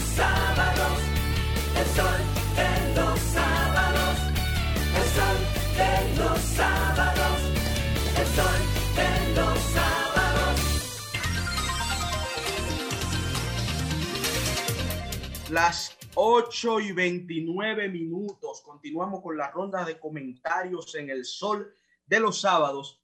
Y ahora le toca el turno a un hermano mío, de bien atrás, de bien atrás y de muchas historias compartidas a favor de la patria y otras también que no se Ernesto, cuentan, Pedrito. De hace mucho tiempo. Rephrase that. De hace mucho tiempo. Reconozco la corrección de mi amiga Susi. De hace mucho tiempo me refiero al más esperado, al influencer, al de las primicias, al de la noticia de adentro, que usted, bajo su propio riesgo, atrévase a intentar contra contradecirle. Mi amigo y hermano, el cuarto bate, Pedro Manuel Casals.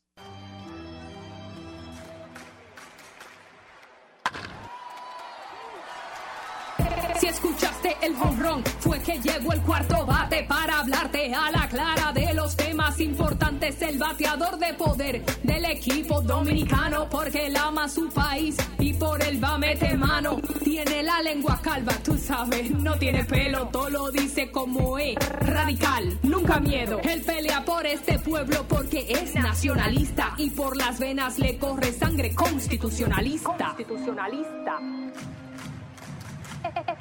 El cuarto bate, Pedro Manuel Casals. Muy buen día, pueblo dominicano, y como siempre, señores, agradecidos de Dios de estar en vida y salud en estos micrófonos de la más interactiva Sol 106.5 con el Dream Team de la radio. Lo más preciado es vida y salud en momentos de pandemia y de muchas circunstancias que están afectando precisamente. Y más ahora eh, que como vendrán las pruebas anales, habrá que tener doble cuidado para no tener que someterse a esa prueba. Así que manténgase en cuidado para que no tengan que doblarle y hacerle su prueba especial ante la falta de PCR.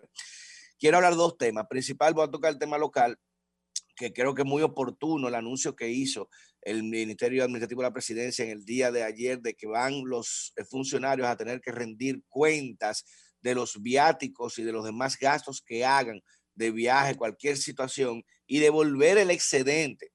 ¿Y por qué digo que es muy oportuno? Porque aquí eh, se llegó a implantar una cultura y obviamente eh, no voy a decirle que, bueno, fue, fue Danilo, no. Eso el, el PLD del poder implantó lamentablemente una cultura de economía en los viajes y en las eh, salidas públicas, donde se iba hasta la esposa del chofer con el chofer y cubría todo, todo el mundo primera clase y, rumba abierta, tarjeta abierta. Y eso no es de ahora, ¿eh? Recordemos desde, antes hasta ti el tema de, una tarjeta presidencial, todo eso. O sea que aquí los, viáticos del, del, del, Estado, aquí se usaban eso para darle fiesta y todos los funcionarios aquí salían con su, con su secretaria, no la, no la vieja que trabaja, no, la bonita, la que son las bonitas, esas se la llevan todas para toda la cumbre de energía, para toda la cumbre de esto, cumbre de inversión, cumbre, para todo.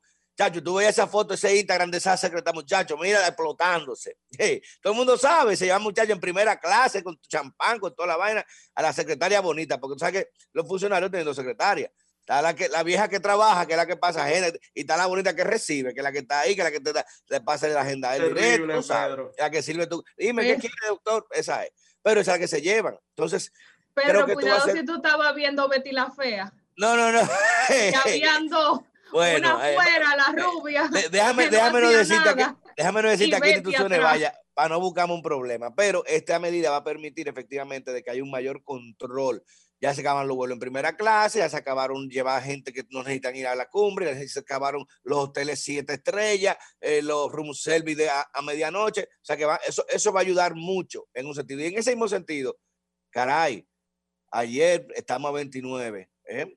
de enero, bueno, hasta el, hasta el jueves tengo entendido, hasta el 28, y las Fuerzas Armadas, señores, y la policía habían cobrado. Aquí queremos tener una policía de primer orden, de primer mundo. Aquí queremos tener unas Fuerzas Armadas que sean las más élite, las más preparadas. Pero lamentablemente lo, tratamos mal. Y yo te voy a decir una cosa. Está bien, mira, no hay presupuesto. hubo una falta de planificación. No llegan los fondos a tiempo. Oye, pero creo que los salarios que se deben sacrificar en ese contexto son los de los funcionarios, no los de los militares que están fajados en la calle, que ganan miseria. Porque ¿qué pasa con esos militares, con esos policías? Que cuando no llegue ese salario a tiempo, tienen que endeudarse, y coger prestado a rédito para poder entonces suplir, para poder pagar la casa, porque si no lo atacan y la familia, si no, para pagar esto, porque tiene que pagar obligación igualito. Entonces, cuando no llega su salario a tiempo, que es lo que depende, tiene que buscársela por otro medio y terminan perdiendo más dinero porque terminan pagando de pretamitas, después enudándose el otro, eh, desacreditándose. O sea, a un militar el salario como su fusil no se le puede faltar nunca. Nunca, ni ese es que nunca, ese es, el peor indicativo de, un Estado que no podrá tener control para poder mantener el cuidado y la seguridad de, su, de sus ciudades. Porque si al policía le falta lo cual, el policía no va a estar pensando en cuidar a nadie, hermano. ¿Y tú crees que yo con un arma, yo policía o militar, y tengo mi familia que no le puede dejar el dinero para pagar la casa, para pagar el, colegio del niño, y yo voy a estar pensando que me voy a matar la vida para cuidar a este pendejo? No, hermano, estoy pensando en mi familia. Usted sale a, a, a, ser militar o a ser usted tiene que tener la conciencia, por eso el Estado, en cualquier Estado civilizado, se hacen cargo de tu familia, le dan casa, le dan educación, le dan todo, le, le suplen todo automáticamente. ¿Para qué? Para evitar que tú tengas a tu cabeza más nada que no sea servir a tu patria. Entonces, creo que en ese contexto fueron, debieron sacrificar los sueldos de, salarios de funcionarios de mediano, bajo y alto nivel, que eso sí aguantan durar dos y tres meses sin cobrar porque tienen facilidades, pero no de los militares. Miren, ya para concluir, esta semana se ha dado un, un hito insólito en los Estados Unidos y en el mundo entero con los mercados financieros, los puestos de bolsa, los mercados de bolsa, porque nada más y nada menos se ha desmontado o se ha destructurado en algo increíble, sin precedentes, parte de los esquemas de rentabilidad financiera que utilizan en Wall Street los grandes élites y los grandes inversionistas. Pues eh, se desmontó a través de una compañía que se llama GameStop, que es un fenómeno, lo pueden buscar, es una cosa increíble lo que está sucediendo. Y que esta compañía, una, un hedge fund, unos fondos de inversiones de alto riesgo, que prácticamente son conjuntos de, de grandes inversionistas que tienen un dinero lo que hacen es invertir en apuestas o inversiones arriesgadas o le llaman short term, apuestas pequeñas. Y lo que hacen es con esto de que yo te voy a, apostar de que esta acción o yo te voy a vender esta acción a un precio, pero yo no pago la acción inmediato, sino que yo pido a un broker, mira, Frank, préstame tantas acciones de GameStop, tantas acciones de esto, para yo venderla, la disparo, pero yo estoy esperando que esas acciones bajen para entonces pagarle al broker y yo quedarme con la ganancia de la baja. O sea que una apuesta a pérdida pues a través, y para que, usted, para que usted vea lo que es el mundo globalizado, ¿eh? para que usted vea lo que está pasando, cómo, cómo una persona o cómo un, un, movimiento puede cambiar estructuralmente lo que es la economía digital de hoy. Por eso personas como Bill Gates, personas como Warren Buffett, mientras te dicen a ti que el mundo debe dirigirse a una sociedad sin propiedad, están comprando la mayor cantidad de tierra a disposición agrícola en los Estados Unidos. Bill Gates solamente ya se ha convertido en el mayor propietario de tierra del mundo en, capacidad agrícola, con más de 140 mil acres de tierra. Mientras te dicen a ti que hay que vivir sin propiedad. Pues estos fondos cogieron y apostaron en contra de esta acción de GameStop y un editor de Wall Street Bets que no son financial advisors, no son asesores financieros, son simplemente editores de estas páginas que, que te dan, eh, que te pueden decir, mira, compra esto, esto, o, analizan el mercado, hacen previsiones, pero no tienen categoría ni licencia de financial advisor, o sea que no hacen esa función. Esta gente dijo, mira, estos fondos están aprovechando de esta empresa que GameStop es una empresa de, de, videojuegos, de retailer, y por tanto tiene un público muy joven que la conoce, público activo, muy activo digitalmente.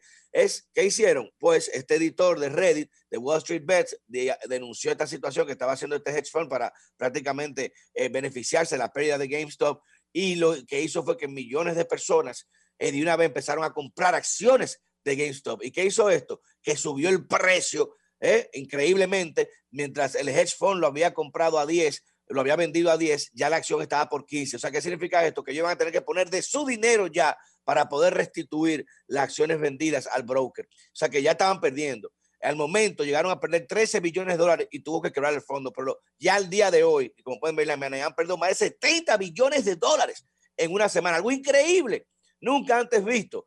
¿Y qué hicieron las grandes élites? Pues de una vez ordenaron detener el mercado y a plataformas como Robinhood, que una de las plataformas de sus principales clientes, que es Citadel, tuvo que ser envuelta en una negociación con Melvin Investment precisamente para poder salvar, porque no tenían cuánto para pagar, pues Robinhood frizó todas las ventas, todas las compras de las acciones de GameStop y solamente permitió las ventas. En una forma de, evitar que le sigan eh, haciendo, de que sigan perdiendo dinero los más ricos, con la excusa de que se estaba manipulando el mercado. Pero manipulando cómo? Si es una acción de fuera. Si yo lo digo, mire, compren esta acción y esto, yo lo digo, ¿quién me va a hacer caso a mí? Ahora, si, si, si 100 mil personas me hacen caso, pues automáticamente creamos una tendencia en el mercado, pero como la tendencia es negativa a los grandes intereses, a las grandes corporaciones y que se habla incluso que desde la Casa Blanca hicieron presiones para Robin Hood cerrar a las ventas, ya incluso hoy se notificó a la Secretaría del Tesoro para que se desligue o no, que diga si es verdad o no, que hubo presiones hasta Reddit y a la gente de Robin Hood para que detuvieran las ventas de acciones, pues usted deja ver de que entre los bomberos, entre los grandes ricos, eh, no se pisan las mangueras y se protegen. Pero esto ha develado todo un sistema que hasta el momento que estamos hablando, Rex Paxton, el gobernador, el, el Attorney General de Texas, dijo que va a demandar precisamente eh, ante la justicia a la, a la, Comisión de Comercio y a esta empresa de Robin Hood y a Diaco por prohibir las ventas porque está interfiriendo en el libre mercado. Y si usted tiene el dinero para apostar en contra y, ganarse grande dinero, como los pequeños no pueden acceder a ese mercado, cuando se unen, entonces te ganan la apuesta, tú quieres parar el mercado. Esto es muy peligroso y va a cambiar las reglas de juego de todo el sistema de inversión en los Estados Unidos y el Wall Street y todo el sistema financiero que a partir de ahora, espérenlo, eh, va a tener que ser muy escrutado eh, para saber, porque ese espacio, ese margen de discrecionalidad tan grande que tenía para operar, lo que ha demostrado es que tenían prácticamente un monopolio eh, de, de inversiones directas para esas ganancias que se hacían conjuntamente y que al momento entonces de verse contrariados y de no tener los fondos para pagar, irse a la quiebra, entonces quieren detener el, esquema de inversión. Así que atentos que eso va a cambiar el mundo. Cambio fuera. Eso de los sábados.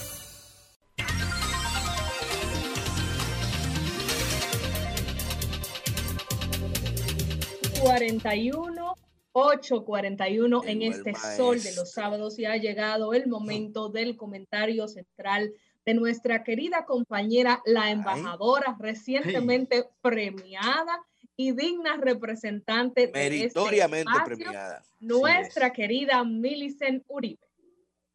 Muchas gracias, Susi, y a todos mis compañeros y compañeras. Quiero primero agradecer a todas las personas que siguen en sintonía con este sol de los sábados a través de las distintas plataformas del grupo RCC Media y también agradecer, por supuesto, al Consejo de Regidores y Regidoras del Ayuntamiento del Distrito Nacional, a su alcaldesa Carolina Mejía, a la querida Elizabeth Mateo, directora de comunicación, y también a Liz Mieses, que como yo la, la he bautizado, es regidora no solamente del distrito, es regidora del país, por este reconocimiento que junto a otros regidores del PRM, del PLD, de la Fuerza del Pueblo, tuvieron el bien de, otorgarme.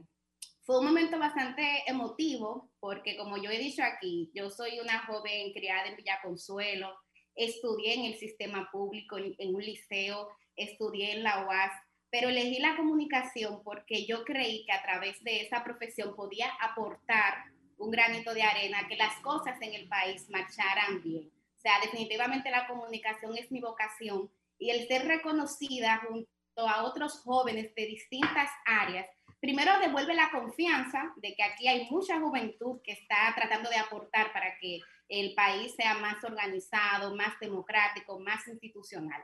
Así que gracias al Consejo de Regidores y Regidoras del Ayuntamiento, a la alcaldesa y a todos por este reconocimiento que recibo humildemente y que se lo dediqué a mi mamá, a doña Juana Moreno, porque, y se lo digo allá, todo lo que yo soy lo debo al esfuerzo que hizo esa mujer para criarme, para darme una buena educación y para que pueda seguir adelante. Dicho esto, compañeros y compañeras, me permito entrar en materia. Tengo tres temas puntuales y breves. El primero eh, tiene que ver con el COVID. Si ustedes buscan mis comentarios anteriores, se darán cuenta que yo soy de las que se llaman encerrófilas, que son las personas que creen en el distanciamiento físico para poder prevenir el COVID.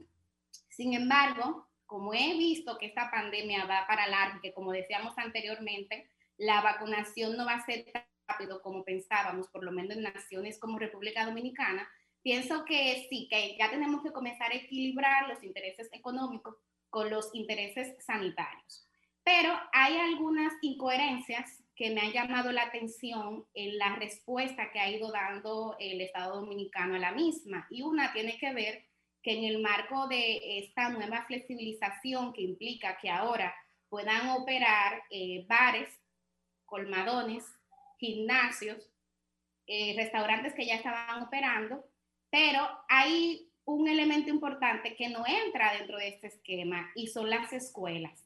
Y siendo muy honesta y sincera, confieso que hace unos meses, cuando hubo un grupo de personas que se manifestaron en Piantini pidiendo que, abrieran las escuelas, yo dije, pero ¿cómo va a ser abrir las escuelas en medio de esta pandemia? Sin embargo, fíjense cómo las escuelas es lo único que al día de hoy en República Dominicana permanece cerrado. Esta semana escuché declaraciones del representante de la UNICEF, Rosa Elcarte, y del director ejecutivo de Educador en Caraballo, que llamaban la atención cómo eh, no se ha demostrado científicamente que abrir las escuelas aumenta de manera importante los niveles de contagios de COVID-19. ¿Y cuál es el problema que estamos teniendo ahora mismo? Bueno, que el, el, modelo que se está implementando, que hay que reconocer, el Ministerio de Educación ha hecho un esfuerzo encomiable para que el año escolar no se perdiera y se está implementando un modelo de educación a distancia, en algunos casos virtual. Ese modelo no deja de reproducir algunas brechas y desigualdades en el acceso a educación, cuyas consecuencias estaríamos pagando como país, como nación, a mediano y largo plazo. Hay lagunas que se están dando ahora que más adelante vamos a ver.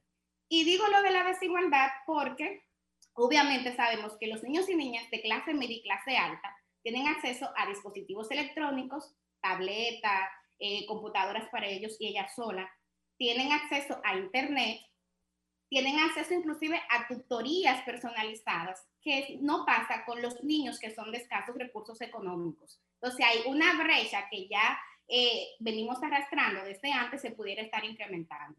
Pero la incoherencia que, que, yo veo es que no es que los niños por no ir a las escuelas estén encerrados. O sea, yo los invito a ustedes a que vayan a los supermercados y ahí van a ver niños y niñas. Van a los restaurantes y ahí hay niños y niñas. Van a las calles y ahí están los niños y niñas. Entonces, parte de lo que decían estos especialistas en educación, o sea, al final los niños no están eh, recluidos, como quieras, están en la calle. Entonces, ¿por qué no permitir que las escuelas puedan ir abriendo de manera gradual? Y ojo, porque no se trata de abrir las escuelas como hemos acostumbrado a tenerlas abiertas. No, no es que ahora sí abran todo, entren todo, como dicen por ahí. No, se trata de aplicar un modelo gradual que permita la semipresencialidad, comenzando por aquellas zonas del país donde no hay tantos contagios. Porque algo que hemos visto con el COVID-19 es que desde el principio se ha concentrado en unas siete ciudades, el Gran Santo Domingo, el Distrito, La Vega, San Cristóbal, Santiago, la provincia de Duarte, entre otras, también la Altagracia. Entonces, preguntaban estos, estos especialistas en educación, ¿por qué no en esas zonas que justamente son en algunos casos las más empobrecidas, no implementar pequeños grupos para evitar eh, eh, las aglomeraciones, pero que los niños y niñas puedan ir a las escuelas. A mí me pareció interesante y creo que definitivamente implica que las autoridades educativas comiencen a, a, valorar esta posibilidad. No digo, no creo que dé tiempo ya para este año, pero sí para el año que viene. Entonces sería bueno que con tiempo vayamos, eh, nos vayamos preparando porque todo indica que lamentablemente esta pandemia va para largo. Por otro lado, y total, repito, si los bares y los gimnasios están abiertos, o sea, ¿por qué no abrir las escuelas tomando estas medidas de precaución? Por otro lado, quiero referirme también al caso de, de España que mis compañeros lo trataban en el primer bloque, pero como era el turno de los oyentes, no quise mm, tú, no te, tú, no te, podías quedar con esa, que tú no te, tú no te la podías quedar con esa. No, que no, ¿verdad? Que yo no me podía quedar con esa. Bueno, mire. Perdí 500 pesos, ya, yo tenía esa apuesta ya. Lo siento, Pedro. Miren, eh, el retiro de una querella no quiere decir que lo sostenido anteriormente sea falso. Hemos visto casos de mujeres que son golpeadas, que son apuñaladas, que son tiroteadas, se querellan y luego retiran la querella. Y yo les pregunto a ustedes, esa mujer que le dieron dos tiros y retiró la querella, ¿eso quiere decir que ella no recibió los tiros? ¿O eso no quiere decir que ella no recibió los golpes? No. O sea, eso no prueba nada. El una querella no prueba que lo anteriormente sostenido sea falso. Lo que sí se ha probado, y, aquí hay que siempre no hablar desde nuestros prejuicios personales, sino ver lo que documenta la ciencia. En este equipo de comunicadores y comunicadoras hay gente que siempre busca los criterios científicos. O sea, lo que se, se documenta desde las ciencias sociales es que las víctimas de violencia de género son expuestas a muchos factores que le mueven en una alta proporción de casos a luego querer retractarse. Factores como cuáles, bueno, vamos a comenzar primero por esa sobreexposición pública, y, Susi lo mencionaba, o sea, cuando los casos llegan a los medios de comunicación y a veces mis colegas eh, utilizan el morbo y retratan cada uno de los detalles y se entran a las redes personales y buscan fotos, que a veces son fotos fuera de contexto, porque yo puedo un día pintarme mi boca de rojo y entonces se, se, cogen esa foto y se construyen una serie de prejuicios alrededor de las mujeres que usan la boca roja. O sea, no. Eso es lo primero, toda esa sobreexposición, esos cuestionamientos que, que, hemos visto en redes sociales. Pero también hay muchos factores, a veces de, de falta de apoyo del entorno social y familiar, el, el, mismo a veces sistema judicial que te vive revictimizando. ¿Cuántos testimonios de mujeres que van a poner una querella y le dicen, ¿y cómo usted andaba vestida? ¿Y con quién usted andaba? ¿Y qué usted hace en la calle esa hora? O sea, esos son los casos. Pero además lo sabemos, a veces hay presión económica, a veces hay temor a represalias. O sea, lo que digo con esto es que son muchos los factores y por eso a mí me parece súper correcta el, el criterio que ha adoptado el Ministerio Público en estos casos, que es seguir investigando a pesar de que la víctima retire la denuncia. Y ojo, yo no estoy diciendo que el señor Leonardo Falla sea culpable o no. No, pero ya está condenado moralmente, Millicent, ya está condenado. Pero hay, hay, mecanismos de cuando hay una condena moral, luego resarcirla. O sea, hay mecanismos y ahí siguen siendo los tribunales las vías correctas. Pero así como no tenemos que condenar a Faña previamente, Pedro, tampoco tenemos que condenar a la mujer y decir que ella es una mentirosa, que ella lo que estaba buscando dinero, o sea, no. Vamos a esperar, como yo les decía anteriormente, que sean los tribunales lo que esclarezcan este caso. Pero sí, repito, el que una víctima de violencia de género o una presunta víctima, como es el caso, retire la denuncia, no quiere decir que lo expuesto anteriormente sea falso. Y ya para cerrar, referirme muy brevemente también al, al transporte y al corredor de las niñas de Cáceres. Miren, el problema del transporte público en este país es un problema transversal. El 36% de los desplazamientos que tienen lugar en el Gran Santo Domingo se hacen en transporte público. Eso implica que tiene una incidencia directa en una gran parte de la población. ¿A qué problemas estamos expuestos? Bueno, al tema del gasto del bolsillo, porque tiene un impacto en el presupuesto familiar, al desorden, la inseguridad ciudadana, cuántas víctimas de atraco en los carros públicos, sobre todo los que son denominados piratas, al lo indigno, porque usted montase apiñado en un carro y ahora en otro tiempo de pandemia, o sea, es, es tremendamente difícil, etcétera. Entonces, en ese sentido, yo creo que hay que recibir bien cualquier iniciativa pública o privada que aporte a mejorar el tema del transporte. Eso es un problema importante en la República Dominicana. Pero yo sí soy de las que creo que hay que ofrecer mayores detalles, quiero detalles, de cómo se conformó este consorcio para operar ese corredor de la Núñez. Yo sí quiero detalles de saber si hubo inversión privada de cuánto fue, cuánto es la inversión pública, porque lo público es el dinero. Si hay subsidios, si hay exenciones, si va a haber subsidio de combustible, si se va a ver subsidio por falta de peaje o por falta de tripulación, tiene que haber todo eso. Claro, entonces yo soy de las que espero que eh, más temprano que tarde se den estos detalles, porque sí, definitivamente quiero saber cuáles son esos TDR. Y ojalá, eh, estimado Humberto, que no tengamos que esperar esos detalles sentados y que sean, como decía anteriormente, más temprano que tarde. Cambio y fuera.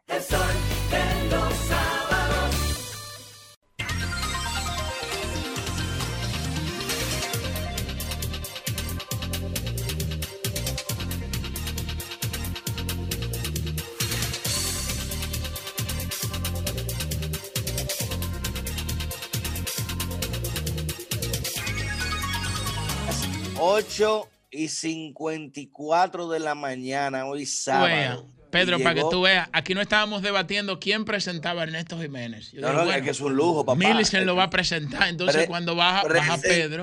Al maestro de nuestra generación, al maestro de este equipo, voz más sensata y coherente de todo este equipo, Ernesto Aurelio Jiménez. Muchísimas gracias, queridos amigos. Muchísimas gracias, Pedro Manuel Casals. El lujo es pertenecer a un equipo de comunicadores y profesionales de la capacidad y la calidad de todos ustedes. Me siento honrado de ser parte del Dream Team del Sol de los Sábados. Agradecemos ante todo a Dios nuestro Señor, nuestro Padre el Todopoderoso que nos permite estar en esta la emisora más escuchada de la República Dominicana, Sol 106.5 FM, junto a estos queridos amigos que reconozco y lo hago con toda la justicia que me provee esta coherencia que intento mostrarle y entregarle a ustedes, el Dream Team de la Comunicación Nacional. Permítanme felicitar a inicios de mi comentario a una joven dominicana que hace camino al andar, a una joven dominicana que me enorgullece el hecho de ser su amigo y que me enorgullece el hecho de pertenecer, a su misma generación. Me refiero a la periodista Milicen Uribe, directora del diario Hoy Digital, miembro del Sol de los Sábados y repito, sobre todo, amiga nuestra. Una mujer que acaba de ser reconocida por el Ayuntamiento del Distrito Nacional a propósito del Día Nacional de la Juventud que celebramos el día de mañana, una mujer que representa para los jóvenes dominicanos un ejemplo a seguir de superación y de trabajo digno. Una joven, una, una, joven que representa, una joven, eh, la joven, la, la, editora más joven, señores, de un periódico de circulación nacional y, eh, como bien dice eh, Ernesto, merecidísimo reconocimiento de esa gallarda joven, Milicen Uribe, como la preferida de Guarocuya. Sabes que entrego a un precio muy caro mis elogios, Pedro Manuel, pero Milicen se lo merece. Milicen se lo merece. Mire, en la vacuna, estuvimos tratando ese tema a inicios del espacio, pero quiero dedicarle unos minutos por el enorme nivel de desigualdad que se ha generado en la distribución de las vacunas. La misma Millicent escribía en las redes sociales hace unos días que ella esperaba, y es algo que comparto con ella, que la naturaleza humana, a raíz de la crisis que ha provocado el coronavirus, se expresara en su mejor versión, en una versión de solidaridad y de amor al prójimo. Y ella misma analizaba, y yo lo analicé con ella en las redes sociales, que la naturaleza humana aparentemente, como muchos grandes escritores y filósofos ya han establecido, cambia muy a través del tiempo y nos entrega las mismas alegrías y las mismas decepciones, a pesar de que pasen milenios. Dostoyevsky decía algo como que miserable naturaleza humana es lo mismo en todas partes. Y la verdad es que somos lo mejor y lo peor. Y eso así se está expresando también, señores, con el tema de la vacuna. Glaucón le afeaba el rostro a Sócrates hace 2400 años cuando le decía, miren, lo justo es lo mismo en todas partes la conveniencia del más fuerte. Piensen eso y pregúntense, ¿es justa la distribución de más de 40 millones de vacunas y el 99% de estas están en manos de los países más poderosos del planeta? Imagínate, La justicia que están aplicando los poderosos es lo que a ellos más le conviene, sin importarle la suerte de miles de millones de seres humanos que están pasando las mismas vicisitudes que ellos pero ellos sencillamente tan solo piensan en lo que más les conviene. La República Dominicana se ve inmersa en ese drama como se ve inmerso en ello el resto del mundo. Nuestro país sencillamente no tiene idea de cuándo llegarán las primeras dosis. Nuestro país no tiene un calendario establecido que sea confiable, porque la misma vacuna Pfizer, que aparentemente es la más popular, luego de acceder a un contrato con el Estado Dominicano para la entrega de 8 millones de dosis, nos dice en el contrato que las primeras dosis llegarán en el segundo trimestre del año, pero pone un acápite que muy bien explicaba Pedro Manuel a inicios de este espacio, en donde ella se exime de toda responsabilidad si no cumple con ese calendario. Y entonces, ¿quién tiene el pandero? Como decía uno cuando era chiquito. Porque estamos hablando también que hemos contratado 10 millones de dosis de la AstraZeneca. Por cierto, a Pfizer se le van a pagar 98 millones de dólares. ¿eh? No es gratis no es una petición, no es tampoco plagoseando que estamos, no, no, les vamos a pagar esas vacunas, pero no tenemos ningún derecho a exigir nada en cuanto al calendario. Básicamente, las vacunas van a llegar cuando a ellos les dé su sagrada voluntad. Cuando las la, vacunas van a llegar, Neto, cuando todo el mundo esté vacunado ya. Que, ya cuando el resto del mundo. ya el virus aquí tenemos todo, inmunidad de rebaño, ya van a llegar la vacuna. La famosa AstraZeneca, Pedro, la famosa AstraZeneca sencillamente no ha dado ni siquiera una fecha confiable de inicio de entrega de dosis. Ellos ni siquiera eso han hecho. Y la famosa iniciativa COVAX de las Naciones Unidas para intentar distribuir de manera igualitaria, lo cual es un eufemismo en la historia de la humanidad. La igualdad es tan antinatural que en cada caso se expresa. Es utópica, hermano, decía Tomás Moro, es una utopía. La igualdad es una utopía de Tomás Moro, que los que seguimos soñando con un mundo mejor, es verdad que la usamos como bandera, es verdad que la enarbolamos y que trabajamos para que en algún momento, como decía Schiller, en su Pero poema, momentos, volvamos a ser como este demuestran la realidad natural, instintiva del ser humano. ¿Cuál es? Lo que me convenga a mí primero. Y qué triste que así sea. Nadie sabe cuándo llegarán las vacunas a RD. Y mientras tanto, los mismos poderosos están en una carrera desesperada por sabotearse mutuamente para conseguir las vacunas, a ver si empiezan a abrir sus economías primero para continuar con el juego de poder que ha caracterizado a la humanidad desde toda su historia. Naturaleza humana, queridos amigos. Charles Aznavour lo decía, somos lo mejor y somos lo peor. Segundo punto. Señores, aquí hay muchos problemas. Coronavirus, tenemos el tema de los accidentes de tránsito, lo hemos tratado, pero yo siento que se ha descuidado el tema de la violencia y la criminalidad en Santo Domingo, en República Dominicana. Aquí nadie está hablando de un asunto que en las redes sociales, que en las familias, que en las calles va tomando fuerza. Y es ese sentido de inseguridad y es ese sentido de que la delincuencia está arropando nueva vez a nuestra sociedad. Nosotros tuvimos la oportunidad de montarnos en un vehículo público, lo hacemos de vez en cuando, y en La Gómez, con 27 de febrero, tomamos a las guaguitas en la Luperón, usamos Uber, taxi tradicional. Son asuntos que nos mantienen conectados a la tierra, pero que cuando uno hace esos ejercicios por motivos laborales muchas veces, o la mayoría de las veces, uno se da cuenta del palpitar de la gente de a pie, la gente como nosotros. ¿Y cuál es el palpitar? Lo siguiente, los denuncios de atracos y tropelías de delincuentes contra la población sencillamente están a la orden del día y la gente no siente que el gobierno esté haciendo nada al respecto. ¿En qué está la policía? O oh, concentrada en meter presa a ciudadanas y ciudadanos porque están fuera del toque de queda, en vez de perseguir a los verdaderos delincuentes. Y eso pasa también con el Marbete, por cierto. Ustedes ven la campaña para que renovemos el Marbete. Bueno, fíjense, dentro de unas semanas, el gobierno dio una extensión, dio un plazo extra. Fíjense lo que va a pasar dentro de unas semanas. ¿Qué va a pasar? Que van a estar los agentes de Intran deteniendo a vehículos porque no tienen el Marbete, pero ¿y los motores?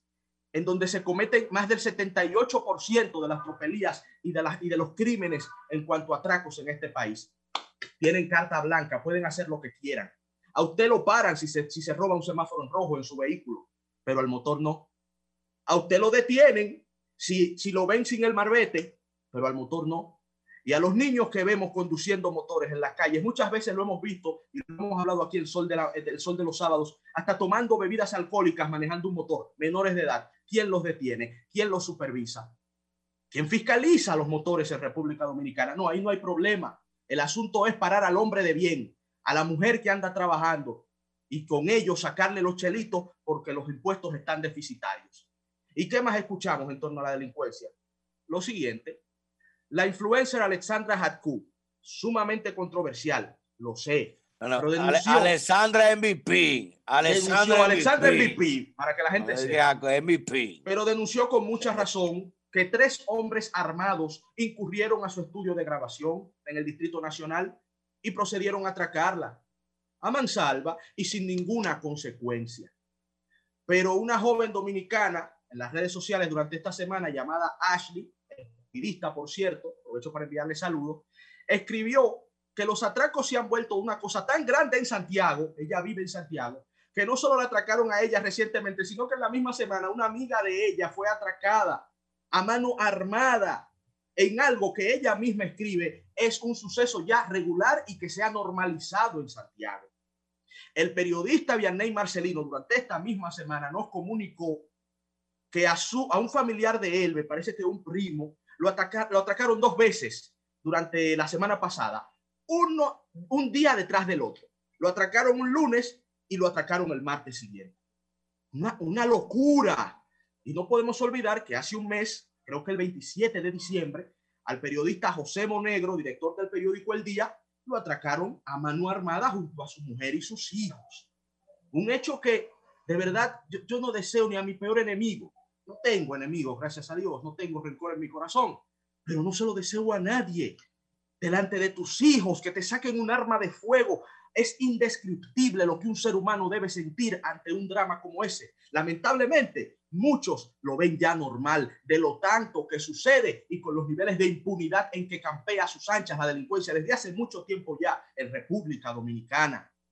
La semana pasada, y culmino con este último caso, el tiempo es breve, un Uber nos comentaba que unos antisociales le despojaron a él de todas sus pertenencias transitando por Gascue y que le dijeron que le dé gracias a Dios que lo dejaron irse vivo porque ellos son un atronao. Creo que esa fue la palabra que él me dijo. Nosotros somos atronao. Dale gracias a Dios que te vamos a dejar vivo hoy, vete. Después que le quitaron todas sus pertenencias. Señores, y usted mira la sociedad y como que nos hemos vuelto indolentes ya a eso. Y usted mira hasta las, las canciones que se están produciendo en nuestros barrios, que reflejan la realidad social de nuestro país. La fiebre no está en la sábana, ¿eh? La fiebre no está en el artista urbano. La fiebre está en la realidad en la que se está criando y lo que está aprendiendo. Recuerdo una entrevista a una artista urbana que vi hace un par de días que ella dice, ¿por qué escribo estas canciones? Porque eso es lo que viví. eso es lo que yo veo. Ah, ah, eso es lo ah, que yo veo. Eso es lo que yo sé. Eso es lo que yo conozco. Eso es lo que yo tengo en mi interior. Pero si no le enseñan otra cosa, ¿qué se les puede pedir? Entonces, vemos esa música que refleja la sociedad, pero que incita y que poetiza y romantiza el atraco. ¿Y dónde está el ministro de Interior? No sé si le dio COVID, espero que no, espero que no, pero está tan mudo, hace tanto silencio ante este fenómeno que todos estamos viviendo que uno supone que está enfermo, que no puede trabajar. Pero el presidente de la República no se refiere a eso. Pero yo no veo a nadie como que poniéndole caso a un tema que al igual que el COVID, señores, cuestan vidas humanas, no solo las posesiones, no, no, no, no, no, no, como, como le dijo el pana que se hizo llamar el astronauta al Uber que acabo de comentarle, no, es que tenemos que darle gracias a Dios porque nos dejan vivir, porque nada más nos quitan nuestra pertenencia. Por favor, por amor a Cristo. Finalizo recomendándole al gobierno dominicano que vamos a poner atención a estos temas que van más allá del COVID, que van más allá de la economía, pero que afectan sensiblemente a la población. Porque también sería muy terrible que más allá de que aparentemente se van de las manos algunos asuntos, que ni siquiera podamos sentir paz en las horitas que nos dejan transitar con libertad en la República Dominicana. de los sábados, de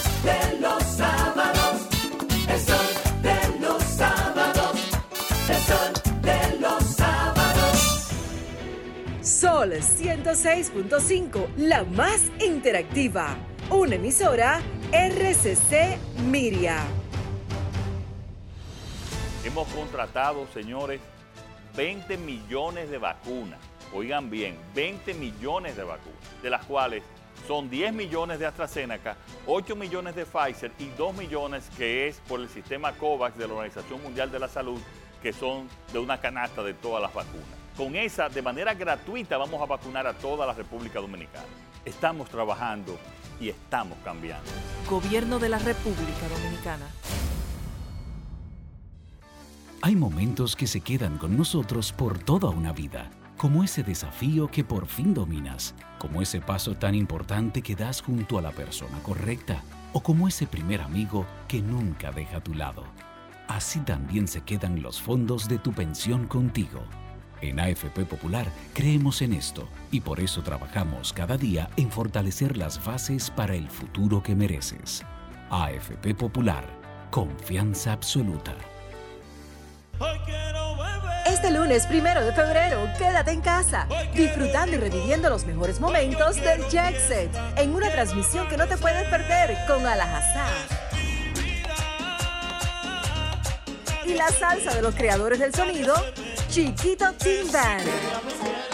Sintonízanos a las 10 de la noche por Sol 106.5 y solfm.com. A las 11 de la noche por Telefuturo Canal 23 y a las 12 de la medianoche por Teleuniverso Canal 29. Este lunes primero de febrero, a la Hazá. Y Chiquito Team Band. Quédate en casa con lo mejor del Jet Set. Para este sábado, si aciertas con el combo de Supermas, te ganas 286 millones. Si combinas los 6 del loto con el Supermas, te ganas 229 millones. Si combinas los 6 del loto con el más, te ganas 86 millones. Y si solo aciertas los 6 del loto, te ganas 29 millones. Para este sábado, 286 millones. Busca en leisa.com los 19 chances de ganar con el Supermas. Leisa, tu única loto, la fábrica de millonarios. Hay momentos que se quedan con nosotros por toda una vida como ese sí acepto que le diste a tu pareja, como ese encuentro contigo mismo, o como ese primer proyecto que lanzaste con todo tu empeño. Así también se quedan los fondos de tu pensión contigo. En AFP Popular creemos en esto y por eso trabajamos cada día en fortalecer las bases para el futuro que mereces. AFP Popular, confianza absoluta.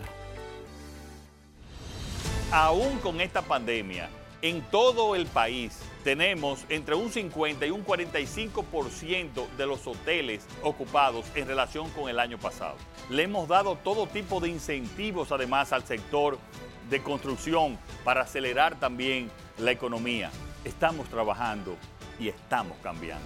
Gobierno de la República Dominicana. Sol 106.5, una estación del grupo RCC Miria. El sol de los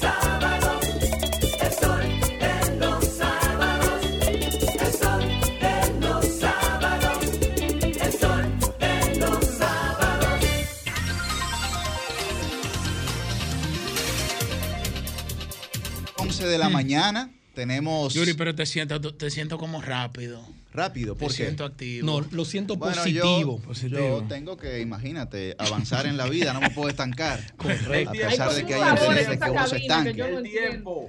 Bueno, eh, hoy señores. tenemos, señores, eh, invitados, aspirantes al Comité Central del Partido de la Liberación Dominicana, una nueva generación que cree en la regeneración política y vamos a tener un ejercicio interesantísimo haciéndole una serie de preguntas en las que ellos van a estar eh, pues respondiendo cuáles son sus perspectivas de esta realidad del Partido de la Liberación Dominicana, lo que ha ocurrido y lo que debería ocurrir. En el día de hoy tenemos a eh, Claudia Rita Abreu, a Leonardo Grisanti, a Domingo Jiménez, a Daniel Santos y a Jorge Félix Pacheco. Ellos y ellas, todos son aspirantes al Comité Central del Partido de la Liberación Dominicana. ¿Qué reglas tenemos para quizás hacer esto más eficiente? Bueno, lo que, le debate. propusimos, lo que le propusimos es, es una especie de debate concentrado en las preguntas y que cada uno durante un minuto pueda responder eh, lo que entiende de esas preguntas que se, que se le van a hacer. Y si hay algún disenso en esas ideas, pues abierto está. Pues vamos a Yo tengo una aprovechar. pregunta para Buenos los días, chicos antes de vamos- empezar vamos en el primero a debate darle los buenos días. Vamos Y, primero a darle los eh, buenos días. De ya Mi inquietud No, es eh, saludarlos a todos, obviamente, y saber, veo muchas aspiraciones. ¿Cuántas posiciones son posibles de elegir, tanto para el Comité Central que hay a nivel local y a nivel nacional, eh, como también para el Comité Político? Aquí, bueno, aquí en la circunscripción número uno son seis y el criterio utilizado fue la cantidad de diputados, es decir, en la circunscripción número uno del Distrito Nacional hay seis diputados, pues son seis miembros del Comité Central. En la circunscripción número dos del Distrito Nacional son cinco diputados, son cinco miembros del Comité Central. Ese fue el criterio, por eso son 190 candidatos locales y 110 ca- eh, eh, electos, posibles electos, eh, candidatos nacionales. Entonces completa una matrícula de 300 a elegir el próximo 14 de febrero. Bueno, hay, hay que agregarle a eso y buenos días a todos y a todas. Eh, debo mencionarlo a cada uno y excúsenme breve, Milicen, eh, a, a Julio Alberto, a Ernesto, a Pedro Casal, a Ali. Va a durar un año, muchachos, son demasiado. no, a- Ay, a mí no me menciona, está bien. y de verdad, para mí es un privilegio poder compartir cabina con Claudia Rita Abreu, con Domingo Jiménez, con Daniel Santos y con Jorge Juan Félix Pacheco. Eh, a Susi también, que no, no la mencioné. La- Miren, también hay que aclarar que de los 110 nacionales que somos, que estamos corriendo, se va a poder votar por 22, el 14, el domingo 14 de, de- de febrero. Aparte que la diferencia entre lo local y lo nacional es bueno que la ciudadanía lo tenga claro. En lo local se va a poder votar por la cantidad de plazas, según lo explicó y como bien lo explicó Jorge, pero a nivel nacional se va a poder votar por 22. Es decir, el que esté en La Vega va a poder votar por 22 nacional, el que esté en San Juan va a poder votar por 22 nacional. Bueno, señores, yo quiero hacerle otra pregunta más introductoria para que la sociedad dominicana conozca aún más los perfiles de quienes aspiran al Comité Central del Partido de la Liberación Dominicana, sobre todo eh, de la nueva generación. Hacerle la siguiente pregunta, quiero. Primero, ¿qué le motiva a ustedes a aspirar al comité central y cuando vayan respondiendo a la pregunta, ahí cada quien se va presentando y pudiera también abundar un poco sobre su perfil. Adelante, eh, Jorge. Vamos a comenzar con Jorge y luego vamos eh, eh, escuchando cada una de las respuestas. Bueno, ustedes saben que uno ha echado los dientes, como se dice popularmente, en el Partido de la Liberación Dominicana. Y yo aspiré en el proceso pasado del Congreso Norge Botello en esa ocasión aspiré a nivel nacional, eh, siendo muy joven, creo que era de entre los candidatos más jóvenes que había en ese proceso, porque había una resolución que había que tener una militancia mínima de 10 años. Eh, yo creo que también Claudia Rita participó en ese proceso. Y nada, yo creo que llegó el momento de, de, una renovación en el Partido de la Liberación Dominicana. La renovación del PLD es impostergable y creo que nosotros tenemos todos los recursos humanos para convertirnos en un partido del siglo XXI. Eh, estoy viendo en todo el territorio nacional aspiraciones maravillosas de personas que ya verdaderamente le toca su oportunidad y me siento contento y feliz por eso. Entonces, a mí me motiva el amor por mi partido, eh, eh, la necesidad que hay de, de, una oposición coherente, una oposición responsable, una oposición que no insulte, que, que, dé propuesta y por eso estamos aspirando eh, por una plaza al Comité Central. Bien, ahora vamos a pasar con Claudia Rita Abreu. Buenos días, grupo. Me siento como en casa. Bueno, pues muchísimas gracias por la invitación y una de las cosas que me inspira para participar en esta ocasión, pues precisamente como decía Jorge, primero ya hay más madurez política de parte de todos nosotros. Eh, ya, eh, yo tenía la experiencia de haber participado en, el, en, la contienda pasada, que me siento que me fue bastante bien. Las plazas eran menores, eran 45 plazas. En esta ocasión son 300 eh, plazas a nivel, juntando ya tanto local como nacional. En el caso de la nacional, por la cual yo aspiro con el número 2, pues tenemos 110 espacios y yo creo que es una buena oportunidad para que un grupo de personas que tenemos mucho compromiso con el PLD, con defender el PLD, que creemos en el PLD, pues eh, tengamos esa oportunidad de dar ese salto importante a ser miembros del Comité Central, porque además entendemos la responsabilidad que eso trae, ¿no? Para nosotros creo que ninguno de los que me acompañan esta mañana, porque lo conozco de hace mucho tiempo, hemos militado juntos en el partido, eh, para nosotros estar en el Comité Central no es como un premio eh, o sentirse parte de un club o algo así, sino que es realmente eh, una responsabilidad que estamos asumiendo con mucho deseo de trabajar por nuestro partido. Algunos ya estamos trabajando en comisiones eh, dentro del Congreso y, por ejemplo, hemos hecho grandes aportes y se nos está abriendo esta oportunidad y creemos que participar es algo importante y por eso, bueno, estoy muy inspirada y creo que a todos nos va a ir, nos va a ir muy bien en esta ocasión. Bien, Daniel Santos de Santiago. Hmm. Está en mute, Daniel. Está en mute, Daniel. Eh. La regeneración política. Bueno, gracias por, por, la invitación. Estoy muy contento de participar con todos ustedes. Creo que lo más importante de este proceso es que está la oportunidad de reivindicar la política como una actividad importante para los ciudadanos y las ciudadanas, de que solamente participando podemos lograr eh, realizar cambios. Y, y en el PLD en esta oportunidad no es diferente. Creo que el partido tiene una gran oportunidad, a pesar de que nosotros tenemos muchísimas críticas al proceso, hubiésemos querido que el proceso fuera un poquito más democrático, que, que los compañeros y las compañeras eh, miembros del partido tuvieran la oportunidad de decidir, creo que también, eh, fruto de esta pandemia, de esta crisis sanitaria y que tenemos, eh, tenemos la oportunidad en este momento de, comenzar a, votar por, por personas que vayan a agregar valor al partido eh, tantos hombres y mujeres, jóvenes, no tan jóvenes, pero que sea importante que haya nuevas prácticas, nuevas ideas que vayan a, dinamizar el partido y que vayan a dinamizar la política de la República Dominicana. Excelente, pasamos con Domingo Jiménez. Buenos días, amigos y amigas que están en la cabina, mi compañero que aspiramos al Comité Central, Claudia Rita, Grisanti, Jorge, Daniel. A, todos los que nos escuchan, principalmente a los eh, miembros del Partido de Liberación Dominicana que también están eh, escuchando El Sol de los Sábados, un programa de verdad que ha llegado para un programa joven. es, la versión joven de probablemente de, del Sol de la Mañana. Entonces nosotros probablemente seamos la versión joven del Comité Central, los que estamos participando aquí. Por lo tanto, somos hermanos también. papá. El Partido de Liberación Dominicana vive momento, un momento crítico sale del poder después de 16 años. En estos 16 años se celebró únicamente dos congresos, o sea, uno se celebró en el año 2005, otro en el año 2014, cuando en verdad se deberían celebrar cada cuatro años. Eh, siempre por situaciones que ellos entendían, la dirección política principalmente del partido, para no afectar situaciones coyunturales. El partido se fue degradando en ciertas, en ciertas cosas que eran importantes precisamente para generar confianza en el Partido de la Liberación Dominicana se perdió la confianza entre los distintos órganos que, que, existen. Por ejemplo, cuando el comité político toma una decisión, muchas veces la gente dice, bueno, es una decisión buena porque ellos ganaron procesos. Pero la gente a veces no entiende la situación por la que se, se tomó esa decisión. Entonces, ¿qué pasó en los últimos años? En los últimos años, obviamente, un partido que depende del, poder, el partido fue prácticamente inoperante a nivel nacional. No se reunían las direcciones municipales, no se reunían las direcciones provinciales.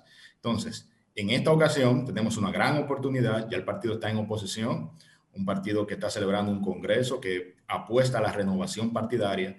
No se, ha logrado, no se va a lograr la renovación de manera inmediata, pero sí se va a lograr una transición hacia esa renovación. Entonces nosotros, en mi caso, queremos aportar ese proceso de transición para que se logre una real renovación. Mi eslogan de campaña, por ejemplo, dice Nuevo Partido, Nuevas Fuerzas. Nosotros, los jóvenes que aspiramos, que conozco muchos jóvenes talentosos, que aspiramos a nivel nacional, a, nivel, local, eh, vamos a acompañar ese nuevo liderazgo para que se recupere la confianza por el Partido de Liberación Dominicana y que eventualmente pueda retornar al poder. Grisanti, adelante. Bueno, buenos días a todos. Leonardo Grisanti, me presento ya formalmente para los que se conectan ahora mismo a Sol, Sol de los sábados. Bueno, el motivo, ¿quién me motiva a mí a aspirar al Comité Central del Partido de la Liberación Dominicana? Lo primero es que desde la política es que se hacen las grandes transformaciones para el bienestar del pueblo dominicano. Y, dicho esto, el Partido de la Liberación Dominicana es quien ha traído los mayores parabienes para el pueblo dominicano, eh, tanto para eh, en el crecimiento económico, en el campo, en la macroeconomía, en la industria, en el turismo y es desde los partidos políticos donde se hacen esas transformaciones. Producto a esto, aspiro a ser miembro del Comité Central para seguir aportando a estas transformaciones del pueblo dominicano, porque es de, como dije, bien, es desde los partidos políticos. Y busco con esto un PLD más enérgico, un PLD más territorial y un PLD más combativo, que vaya a generar esa transformación que necesitamos. Eh, para provocar los grandes cambios dentro primero y luego una vez alcancemos el poder en, el próximo torneo electoral con un PLD ya más organizado, entonces provocar los cambios al pueblo dominicano. Transformación del PLD. ¿Cómo ustedes le venderían a un pueblo que en unas elecciones democráticas eligió otro partido que ustedes son renovación y qué significa renovación? ¿Por qué no comenzamos con la dama primero, Claudia Rita? Wow, qué gancho, ¿verdad? Mira, este, para mí, perdón, para mí a mí me gusta mucho la, la palabra regenerar, la palabra eh, fortalecimiento y como no también la renovar, la renovarse, renovar, la, renovación. La renovación política, bueno, pues es como una especie de relevo.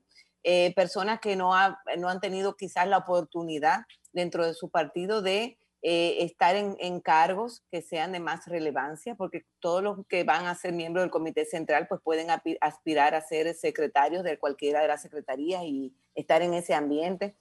Y entiendo que también viene esa responsabilidad con la que uno eh, quiere eh, llevar a cabo toda esta parte de la oposición de manera responsable con el partido en el que creemos. Nosotros entendemos que a pesar de lo que se dice, de que el Partido de la Liberación Dominicana es un partido que está en una crisis muy grande, que está en una destrucción. Nosotros no lo vemos así. Somos varios, somos muchos los que estamos aquí esta mañana y somos muchos los que estamos participando. Eh, personas que tenemos larga data en el partido, a pesar de que hay muchos aquí que tienen mucho menos edad que yo, pero que desde pequeñitos están o desde muy joven estamos aquí en la política. Entonces, asumir nuevos retos. Nosotros queremos cambiar el nivel de debate que hay en el país Nosotros no podemos dejar que esta sociedad continúe hablando de cosas que, eh, que, se basan en políticas de odio, que no llevan al país a dar ningún salto importante.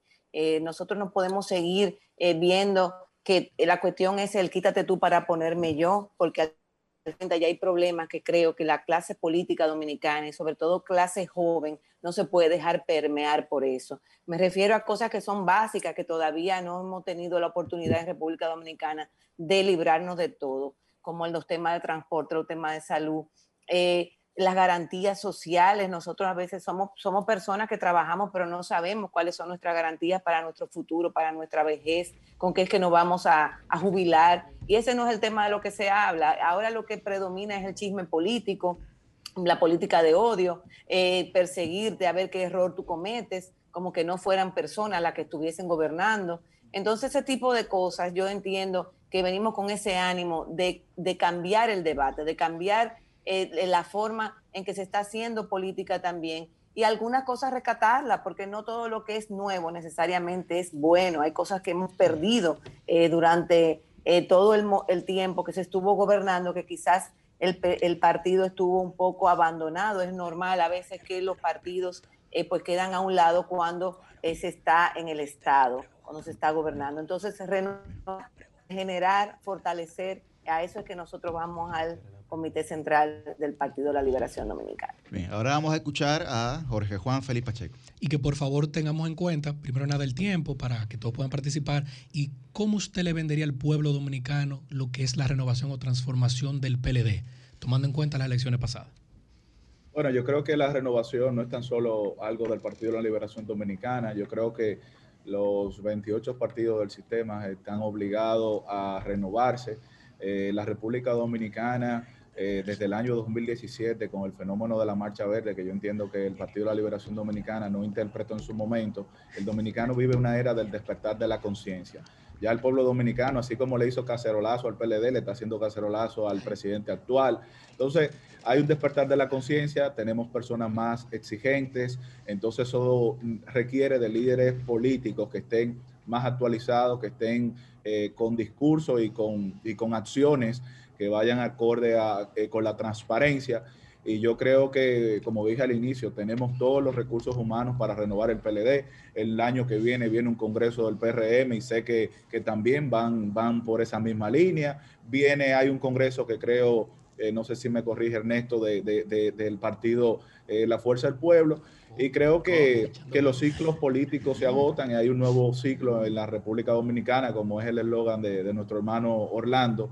Y nada, llegó la renovación política eh, generacional en todo el sentido de la palabra, en todos los partidos políticos. Así que como el PLD lo está haciendo ahora, yo invito a todos los partidos que lo hagan y creo que elevar la calidad del debate, como dice Claudia Rita, eh, eh, dejar a un lado los insultos, dejar a un lado la superficialidad, creo que es el, el norte de todos nosotros. Y si tenemos un PLD renovado, fuerte, enorme, vamos a tener una partidocracia fuerte, grande y enorme, y, eso es lo que yo quiero que tengamos en todos los partidos.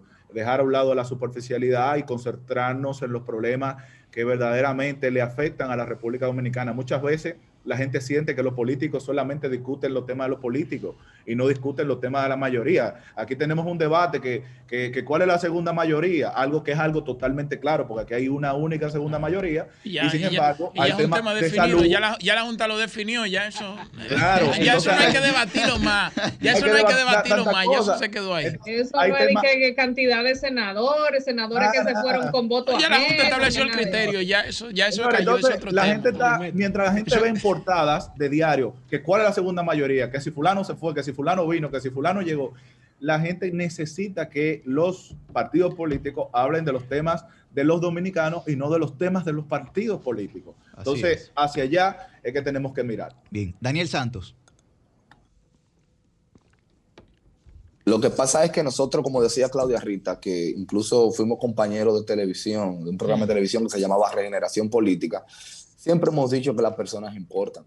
Eh, nosotros no es que somos de Marte ni de Venus, nosotros somos personas que tenemos una vida normal en nuestras comunidades Los muchachos, algunos están aspirando a nivel nacional, pero por ejemplo en el caso de Jorge y yo estamos aspirando a nivel local, porque nosotros entendemos que hemos hecho un trabajo en nuestras comunidades, que hemos con la participación política ayudado a que haya más democracia, a que haya un debate de ideas un tanto distinto. Entonces, no solamente pensar en los resultados de las elecciones, sino que en el trayecto entre elecciones hay un trabajo que se hace y lo que hacemos las personas importa. Nosotros tenemos familia, nosotros tenemos vecinos que ven cuáles son nuestras conductas, que ven cuáles son las cosas que nos mueven a participar en política, que conversan, que comparten con nosotros. Entonces, las personas no son tontas inmediatamente y ahora sobre todo en un mundo donde la forma de cómo nos comunicamos es muchísimo más amplia, muchísimo más viral, si una persona que en su comunidad no tiene una conducta que es la adecuada, inmediatamente en las redes sociales se va a saber.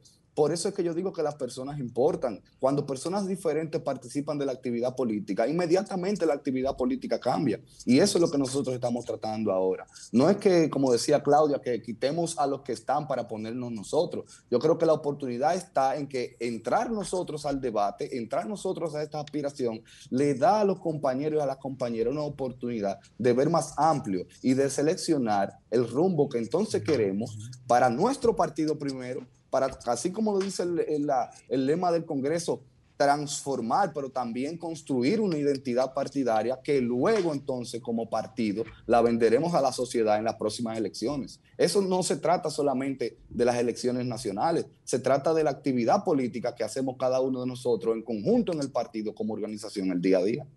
Bien, Domingo. Quiero pedirle, ajá, eh, disculpas a Liz para agotar este turno. Eh, dos preguntas según una. Millicent, disculpa, pero faltaron dos intervenciones. sí, sí. Ah, faltaron dos intervenciones y luego venimos con tu pregunta. Exacto, para, hacer, para hacer las dos preguntas una. Pregunta eh, Primero Domingo y luego Grisanti inmediatamente. Ah, y después Millicent, exacto, con la pregunta. recuerden el tiempo, por favor. Sí. Miren, la renovación va vinculada con la productividad.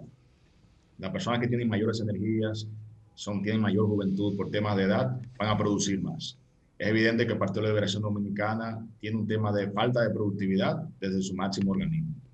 Bueno, eh, me comentan algunos amigos y compañeros que los nuevos miembros del comité político que fueron elegidos eran los compañeros que generaban mayor debate en el comité político. Compañero Francisco, compañero Melani, compañero Andrés Navarro, compañero Alejandro, por ejemplo.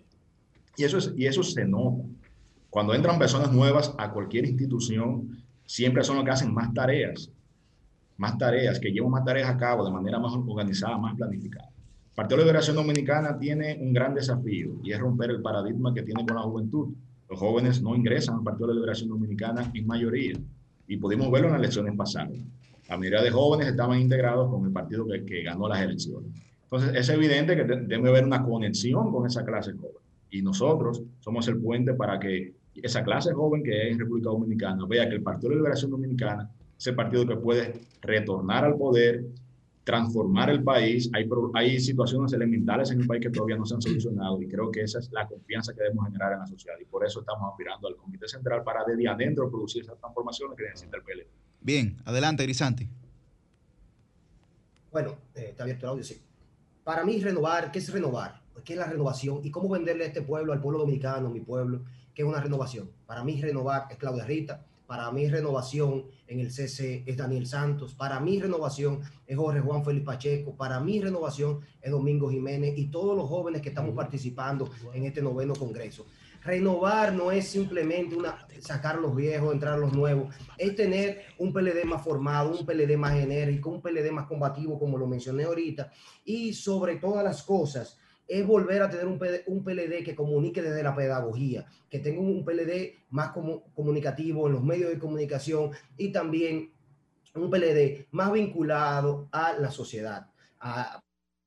por eso mencioné ahorita un PLD más territorial. Si ustedes quieren saber si nosotros, si el PLD en, esta, en esto está vendiendo renovación, solo tienen que ver lo que están participando aquí ustedes, en este, en este panel. Y también un ejemplo son ustedes. Ustedes son la renovación tanto Liz eh, y, cada uno de ustedes, eh, Susi, Millicent, son la renovación del sol, son el nuevo relevo de, aquellos que están en el sol de la mañana y en, el sol de la tarde. Es decir, que mejor ejemplo son y el mejor ejemplo de lo que significa la renovación del Partido de Liberación Dominicana, somos los que estamos aquí en cabina con ustedes. Somos los que vamos a llevar las nuevas ideas, las nuevas energías al partido y a, y a conectar ese partido con un partido del siglo XXI, un partido más tecnológico y un partido más en las calles. Todos han hablado de renovación, pero yo todavía sigo sin entender dos cosas. Número uno, ¿por qué hablar de renovación ahora? ¿Por qué ahora? ¿Qué pasó cuando estaban en el poder? ¿Qué pasó con esa capacidad de autocrítica? Incluso en jóvenes importantes como Leonardo y Daniel, que hacen mucha vida activa en las redes y antes simplemente lo que uno lo veía era secundando cosas que tal vez ahora están criticando. Y número dos, ¿cómo vender esa renovación que ustedes mencionan cuando, por un lado, el Ministerio Público está investigando a dirigentes importantes del PLD por casos de corrupción? Cómo, ganarse a la población, que como decía Jorge, es una población que está bastante crítica y ácida con el tema de la corrupción. ¿Puedo bueno, con, Leonardo o con Jorge? Bueno, mire. Eh, y con Daniel, porque tú mencionaste a Daniel Millicent también. de acuerdo. ¿Con quién comenzamos? Adelante, Daniel. ustedes con quién iniciamos. Daniel, vámonos, Daniel, vamos. Bueno, yo diría que eh, dos cosas. Eh, sería un poco injusto que cuando uno está en medio de una campaña electoral donde lo que se está presentando son las ofertas electorales de los partidos, a nosotros se nos pida que seamos eh, críticos. Estamos en una campaña electoral. Ahora, todos los que están aquí me conocen y saben que no hay un político más irreverente que el PLD que Daniel Me Relajando con unos audios y unas cosas porque yo siempre estoy peleando. Eh, a veces tengo que a veces tengo que sentarme con ellos, beberme un trago para que vean que los pleitos míos no es un asunto de que yo sea violento ni que siempre me gusta estar peleando, sino que a mí me gusta decir las cosas. Para mí yo creo que el debate es importante y no siempre, eh, a mí no me importa estar en minoría, casi siempre en la actividad política he estado en minoría en las opiniones que tengo. Es así. me consta, Daniel. Er, er, Ernesto, los micrófonos recuerden para, No, no, que me consta que Daniel es muy ah, crítico. Y, eso de estar en minoría, Daniel, recuerda que el bochismo es minoría en el PLD. El bochismo es minoría en la sociedad dominicana y en el PLD. Pero es mayoría en la fuerza del pueblo. ahí no existe. ahí no existe. Vamos a darle la oportunidad a Jorge ahora. que, Pedro, pero... adelante, adelante, Jorge, y Grisante y después Ernesto, la pregunta de Ernesto. Breve, por favor. Bueno, mira, eh, Millicent pregunta sobre los compañeros y compañeras que están hoy en día en una persecución política que es, lamentable. Lo que sí te digo, Millicent, con esto es que lo que pedimos es que se cumpla con ellos el debido proceso y que sea la justicia que determine si son o no culpables. Hasta ahora yo no puedo decirte absolutamente nada si lo son o no. Es la justicia que se encarga. Hay una justicia independiente, están en un juicio político o en un juicio también no político y que sean ellos que, que determinen. Con el tema de secundario, que bien decías, yo nunca he secundado a nadie. Todo lo que he dicho y todo lo que ha salido en mi cuenta de redes sociales ha sido por mí. Siempre he sido un revolucionario de nacimiento, no tengo miedo absolutamente nada, siempre he sido muy frontal, no, no utilizo segundo, no utilizo tercero, siempre he hablado por mí. Por eso estoy aspirando al Comité Central para llevar una voz, no una voz disidente, no, sino una voz diferente, una voz enérgica y una voz revolucionaria, que venga a transformar verdaderamente el Partido de la Liberación Dominicana. Y con lo otro que mencionabas, desde el gobierno, ¿por qué desde el gobierno no creamos las grandes transformaciones? Porque hay que ser justo, no aquí los amos en el poder, nos alejamos una parte del pueblo dominicano y el pueblo no, no lo expresó en las urnas. Entonces, tenemos que hacer un ejercicio de autocrítica, que es lo que estamos haciendo ahora. Debemos renovar el partido, debemos recobrar el partido, debemos volver a Bosch, debemos volver a repensarnos y a repensar nuestra, relación. lo dijo. Nuestra relación con el pueblo autocrítico, Hay que ser y, volver a repensar nuestra relación con el pueblo dominicano. Tú volverás, Ernesto, tú volverás. Vemos lo que pasó si vemos lo que pasó en el, en, en el proceso pasado, nos divorciamos del pueblo. Y si lo vemos como a una persona que queremos y amamos, el pueblo dejó de querernos. Ahora lo que tenemos que volver a conquistar ese pueblo, volver a decirle cuánto lo amamos, volver a decirle cuáles son las conquistas que vamos tras ella, volver a decirle cuánto bienestar hemos creado en la República Dominicana y simplemente volver a enamorar al pueblo dominicano como lo, como lo habíamos hecho y podemos hacerlo. porque el Partido de Liberación Dominicana es el instrumento de liberación de este pueblo y que ha creado las grandes transformaciones. No tenemos miedo. Vamos a esta transformación dentro del PLD, esta renovación del PLD, para luego ir a la calle y espérenos en las calles. Vamos a escuchar a Claudia. Jorge. bueno, mira, ah, este, me encanta cuando me dicen que antes y ahora y todo ese tipo de cosas, porque yo particularmente me siento que siempre he defendido las ideas en las que creo, esté el PLD o no de acuerdo. Evidentemente, cuando uno hace un consenso y uno asume posiciones, pues uno asume y uno tiene que moderarse. Pero, por ejemplo, en cuanto a lo que son la, defensa de mis ideas eh, con la equidad social, yo siempre he sido una crítica del modo en que se pagan impuestos en República Dominicana que de manera inequitativa. Aquí quien tiene más y quien tiene menos paga igual y lo igual no siempre es lo justo y eso es algo que hemos tratado tanto el compañero Daniel Santos como yo en varias ocasiones.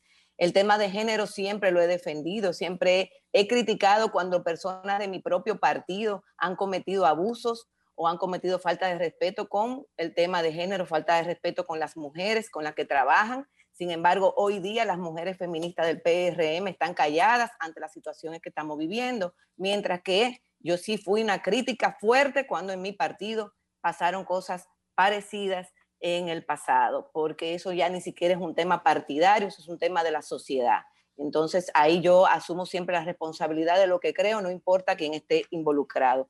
Eh, cuando queremos volver a Bosch, sí es cierto, hay muchas cosas que podemos haber dicho que hemos olvidado de Bosch, pero también tenemos que recordar que en el gobierno pasado, en los planes de gobierno tenían que ver con la política bochista, porque ningún, ningún partido en República Dominicana había asumido un plan de alfabetización, eso es política bochista, el tema de los títulos de las tierras, eso es política bochista también, entre muchas otras cosas que tienen que ver con la equidad. Estamos en otros tiempos, pero eso no significa que nosotros no podamos seguir rescatando las ideas de Juan Bosch. Entonces, en ese sentido, eh, muchas personas participamos. Yo también participé en, en cosas del gobierno y tuve oportunidades de hacer trabajos interesantes. Ahora bien, Entiendo que el PLD como institución, evidentemente, no solamente estuvo un tiempo un poco secuestrado también por las personas que ya se fueron a formar parte de otro partido, que tenían todas esas secretarías para ellos y también el tema comunicacional. Y hoy día, bueno, pues estamos en esa labor y estamos con una labor, con, en esa labor con mucho entusiasmo, sobre todo, porque, eh, como dije en un principio, muchos de los que estamos aquí hemos participado incluso en las comisiones se hablan cosas a la clara. Ninguno de los que estamos aquí tenemos miedo ni ningún problema en decir lo que pensamos en un ambiente y para que lo sepan, muchas personas que son del comité político que podrán tener larga data en el PLD son más receptivos de lo que la gente pensaría. Entonces, en ese sentido, yo creo que hay, una, hay un deseo, hay una oportunidad y que nosotros realmente vamos a hacer un trabajo muy bueno y que va a haber PLD para rato. Vamos, vamos a pasar con la pregunta de Ernesto y entonces Jorge nos responde. A mí me gustaría Pero Domingo, Domingo exacto, que, responda Domingo yo pregunto. No, Ernesto, no, no, eh, vamos a eh, pasar con tu pregunta, entonces después Jorge responde y ahí le vamos a dar la oportunidad a Domingo. A Domingo, correcto, sí. Eh, vamos con tu pregunta y Jorge la responde, claro. no, no, está bien. Miren, ustedes saben que hace cinco años yo escribí un artículo llamado Hay que volver a Bosch. Y he dicho en este espacio que el PLD no tiene sentido sin Juan Bosch. Incluso, y quiero darle aquí la oportunidad a Daniel que me responda primero, quiero leer un par de tweets que escribió el mismo Daniel Santos, un par de tweets hace, hace unos días. Daniel Santos escribió lo siguiente, porque es que el PLD, y es paradigmático, es como irónico, el PLD tiene que hacer una especie de eterno retorno, como el estoicismo, o sea, su renovación va de la mano de volver a los principios que ellos mismos abandonaron. Eh, eso es uroboros, estoicismo. Vamos, escribió, escribió Daniel Santos. En todos los partidos políticos del mundo, esto fue en Twitter, las reformas han ido en la línea de darle más participación y decisión a las personas, hacer los procesos más democráticos. En el PLD quieren hacer todo lo contrario, evitar que la militancia elija a sus autoridades y a sus líderes. Continúa el tuit. Nosotros nos pasamos tres años defendiendo las ventajas de las primarias abiertas en defensa de la participación, la democracia y el voto. En el PLD ahora nos saltan que para elegir al presidente del partido y el secretario general solo votarán los miembros del comité central. ¡Qué contradicción! Y termina diciendo lo siguiente. Soy miembro del PLD desde el 2003 y nunca, absolutamente nunca, he podido votar a mi presidente del partido y al secretario general. Antes porque en el sexto, séptimo y octavo congreso se quedaron sin votar. Ahora quitan el derecho al voto. Increíble. ¿Y quiénes dirigían esos congresos? Pero no es eso, no podemos, ¿Eh? no podemos entrar en ese debate porque tenemos que escuchar a los invitados. La pregunta no es un debate, es una pregunta. No, no, es a Yuri esta, esta, fue, esta fue la introducción, la pregunta. ¿Cómo renovar, cómo volver a Bosch cuando se emulan los mismos vicios? Se extiende el comité central a 1.150 miembros, creo, se cenará en un estadio, lo que se viene haciendo desde el 2001. El mismo Daniel lo escribe aquí, desde el sexto congreso se extiende la matrícula, del, no se permite que se vote por el presidente y el secretario general. No van a votar las bases. Y, y, y, ya el mismo Danilo Díaz reconoció que en el comité político se sometió la moción de que se queden todos los del comité político y hacer una extensión. Lo mismo que se viene haciendo en los últimos 20 años, que son una negación de voz. ¿Cómo cambiar eso? ¿Cómo pudieran hacerlo ustedes desde el comité vamos, central? Vamos a escuchar a Jorge y luego, luego eh, final. Pero Daniel, yo creo que Daniel debería tener el chance de responder porque hasta los. Sí, él te, va, él te va a responder Jorge y Domingo para que todos tengan claro, después de Jorge y Domingo para crear una. una Cero favoritismo. Eh, eh, exacto. Aunque seamos aguiluchos. Adelante, Jorge, ¿cómo responde la pregunta de Ernesto? Bueno, yo también expresé de que mi inconformidad porque esta regla de juego totalmente, yo soy un producto, mi candidatura particularmente a regidor fue producto de la visión del presidente Medina de las primarias abiertas, porque los partidos políticos deben de abrirse, pero estas son las reglas de juego que decidió el Pleno. Yo mismo me siento en paz porque las yo soy presidente de intermedio y los 2.300 presidentes de comité intermedio eh, fuimos llamados a una plenaria que se realizó de manera virtual.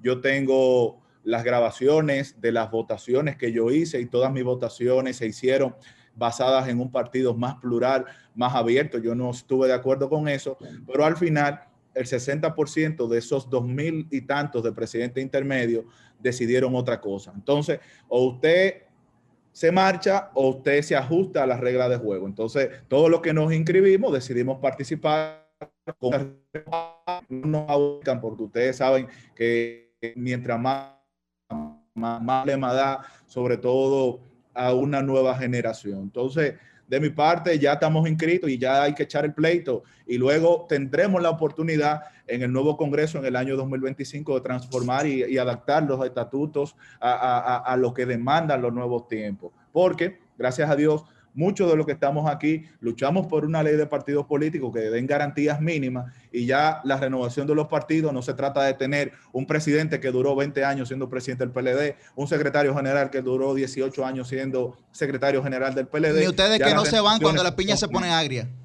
Ya no, no, hay que tirar el pleito y aquí somos guerreros. Vamos a escuchar a Domingo ahora. Domingo, adelante. Sí, eh, me gustaría retomar la pregunta de, de ya que en el turno anterior no me dieron. Pero adelante. Dale. Sí. Eh, miren qué sucede. Las responsabilidades de cada persona, obviamente, las debe pagar la persona que la cometió. O sea, cualquier acto de corrupción que haya cometido cualquier miembro del Partido de Liberación Dominicana o cualquier persona llegada al Partido de Liberación Dominicana debe pagar esa persona. No se puede eh, decir que todos los miembros de la Liberación Dominicana son corruptos. Yo le puedo dar fe y testimonio de muchas personas que se levantaban bien temprano desde sus hogares a cumplir su horario laboral, a aportar a su, a su institución de manera honesta, solamente ganando su salario. Esas son la mayoría. Son la mayoría, por ejemplo, de las personas que hoy van a tener el derecho al voto para elegir el nuevo comité central, que son los presidentes. Domingo, y, mu y muchos funcionarios que tal vez eh, no de los rangos altísimos, pero de buena posición, que ponían de su salario para temas de campaña electoral. Así es. Así es, ¿no? Visto por estos ojos. No todos somos iguales. O sea, hay personas que en verdad le faltan a la ética, pero la mayoría, la mayoría de los miembros del PLD son personas éticos lo puedo decir en verdad. Hay personas, obviamente, que son las que más se destacan en los medios de comunicación. Ustedes saben que los medios destacan lo malo, principalmente. Con el caso que decía de que muchos de nosotros, o personas que están aspirando al Comité Central, tal vez no fueron críticos en etapa de campaña o ejercicio del poder, es bueno decir que uno de los principios del Partido de Liberación Dominicana es que las cosas se discuten en los organismos.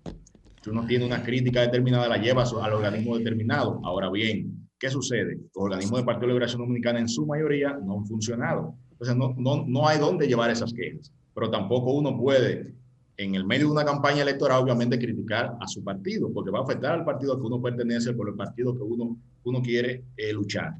Con el caso de, del gobierno es, evidente y, y, todo el mundo lo sabe, yo creo en República Dominicana, que la obra de gobierno del Partido de Liberación dominicana más grande que ha tenido cualquier partido alguno. Entonces eso es un orgullo de nosotros y tenemos que, que defenderlo.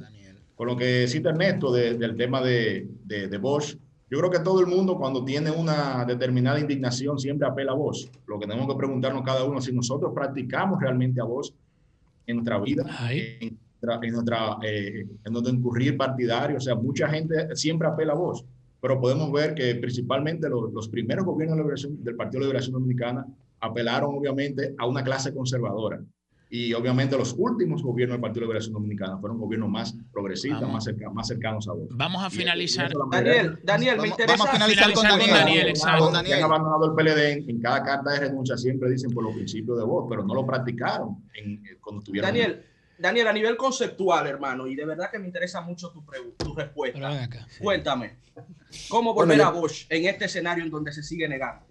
Bueno, lo primero que yo quisiera es poner en contexto lo que tú has dicho, porque realmente Ay. yo hice esos tweets y estoy muy orgulloso del tweet que he hecho. Lo y hice no en un momento. Currado, ¿eh? no, claro que no. No, claro que no, porque son la vida es así. O sea, yo estaba estábamos en un proceso donde estaban tomando decisiones. Realmente las, las ideas que yo tuve no fueron las mayoritarias. Y hay que, si uno va a seguir en un partido, y yo estoy convencido de que mi militancia política solamente cobra sentido en el Partido de la Liberación Dominicana, yo tengo que seguir luchando la vida no se acabó, apenas comienza. ¿De acuerdo? Es lo primero. Y lo segundo, Ernesto, y ahí sí es un orden que te tiro porque realmente tú eres muy inteligente. Hiciste una pregunta que, que, que tiene un asunto que tiene que ver interpartidario. Pero mira, Ernesto, lo que pasa es que yo no voto desde el 2003 porque el presidente que teníamos nunca sometía, se sometía a elecciones. ¿De acuerdo? Entonces, ¿y quién era ese ahora, presidente? Pero, ¿quién era ese? Eh, todo el mundo sabe. Sería, que... sería, injusto, Daniel, solo achacárselo al presidente. Se va a hacer, Julio Alberto. Ahí está. No, no, no, no, espérate, espérate, espérate, espérate. No, no, espérate, espérate. No, no, espérate, espérate, espérate. Injusto no es. Injusto es. Injusto es. Perdón, perdón. Pero injusto es cuando ustedes achacan. No, no, no, no, no, no, no, no. No, no, no, no. Injusto es. Injusto es. Injusto, perdón, perdón. Injusto es, brevemente, injusto es cuando ustedes con adjetivos calificativos achacan cualquier decisión al Danilato. Sí es justo que, que, Daniel diga eso. Sí es justo que lo diga. Sí es justo que lo diga. Milicen, vamos de agradecer. Tome turno, por favor. Tome turno. Daniel, finalmente, adelante. Si es para un lado, también para el otro. Lo decía hace cinco años y lo digo hoy. Hay que pero perdón. Vamos a finalizar con Daniel. Adelante, Daniel, para que, final, para que finalices con, con tu idea.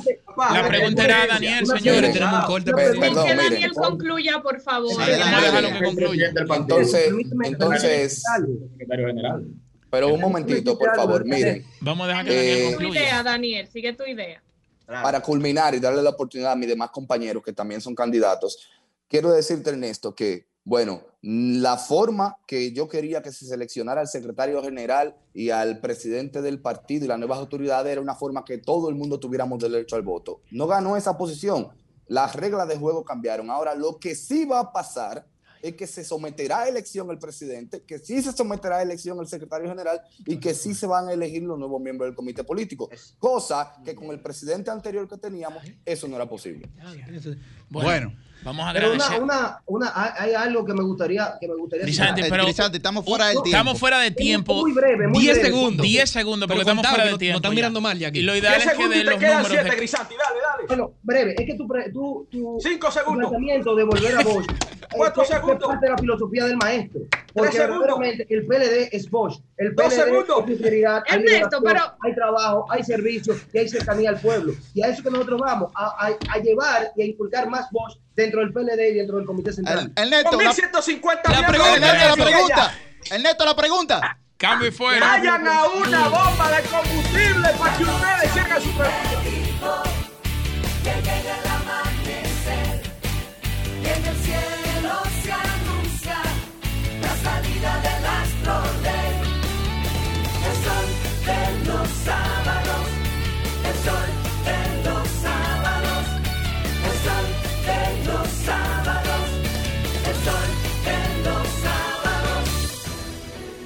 Sol 106.5, la más interactiva. Una emisora RCC Miria.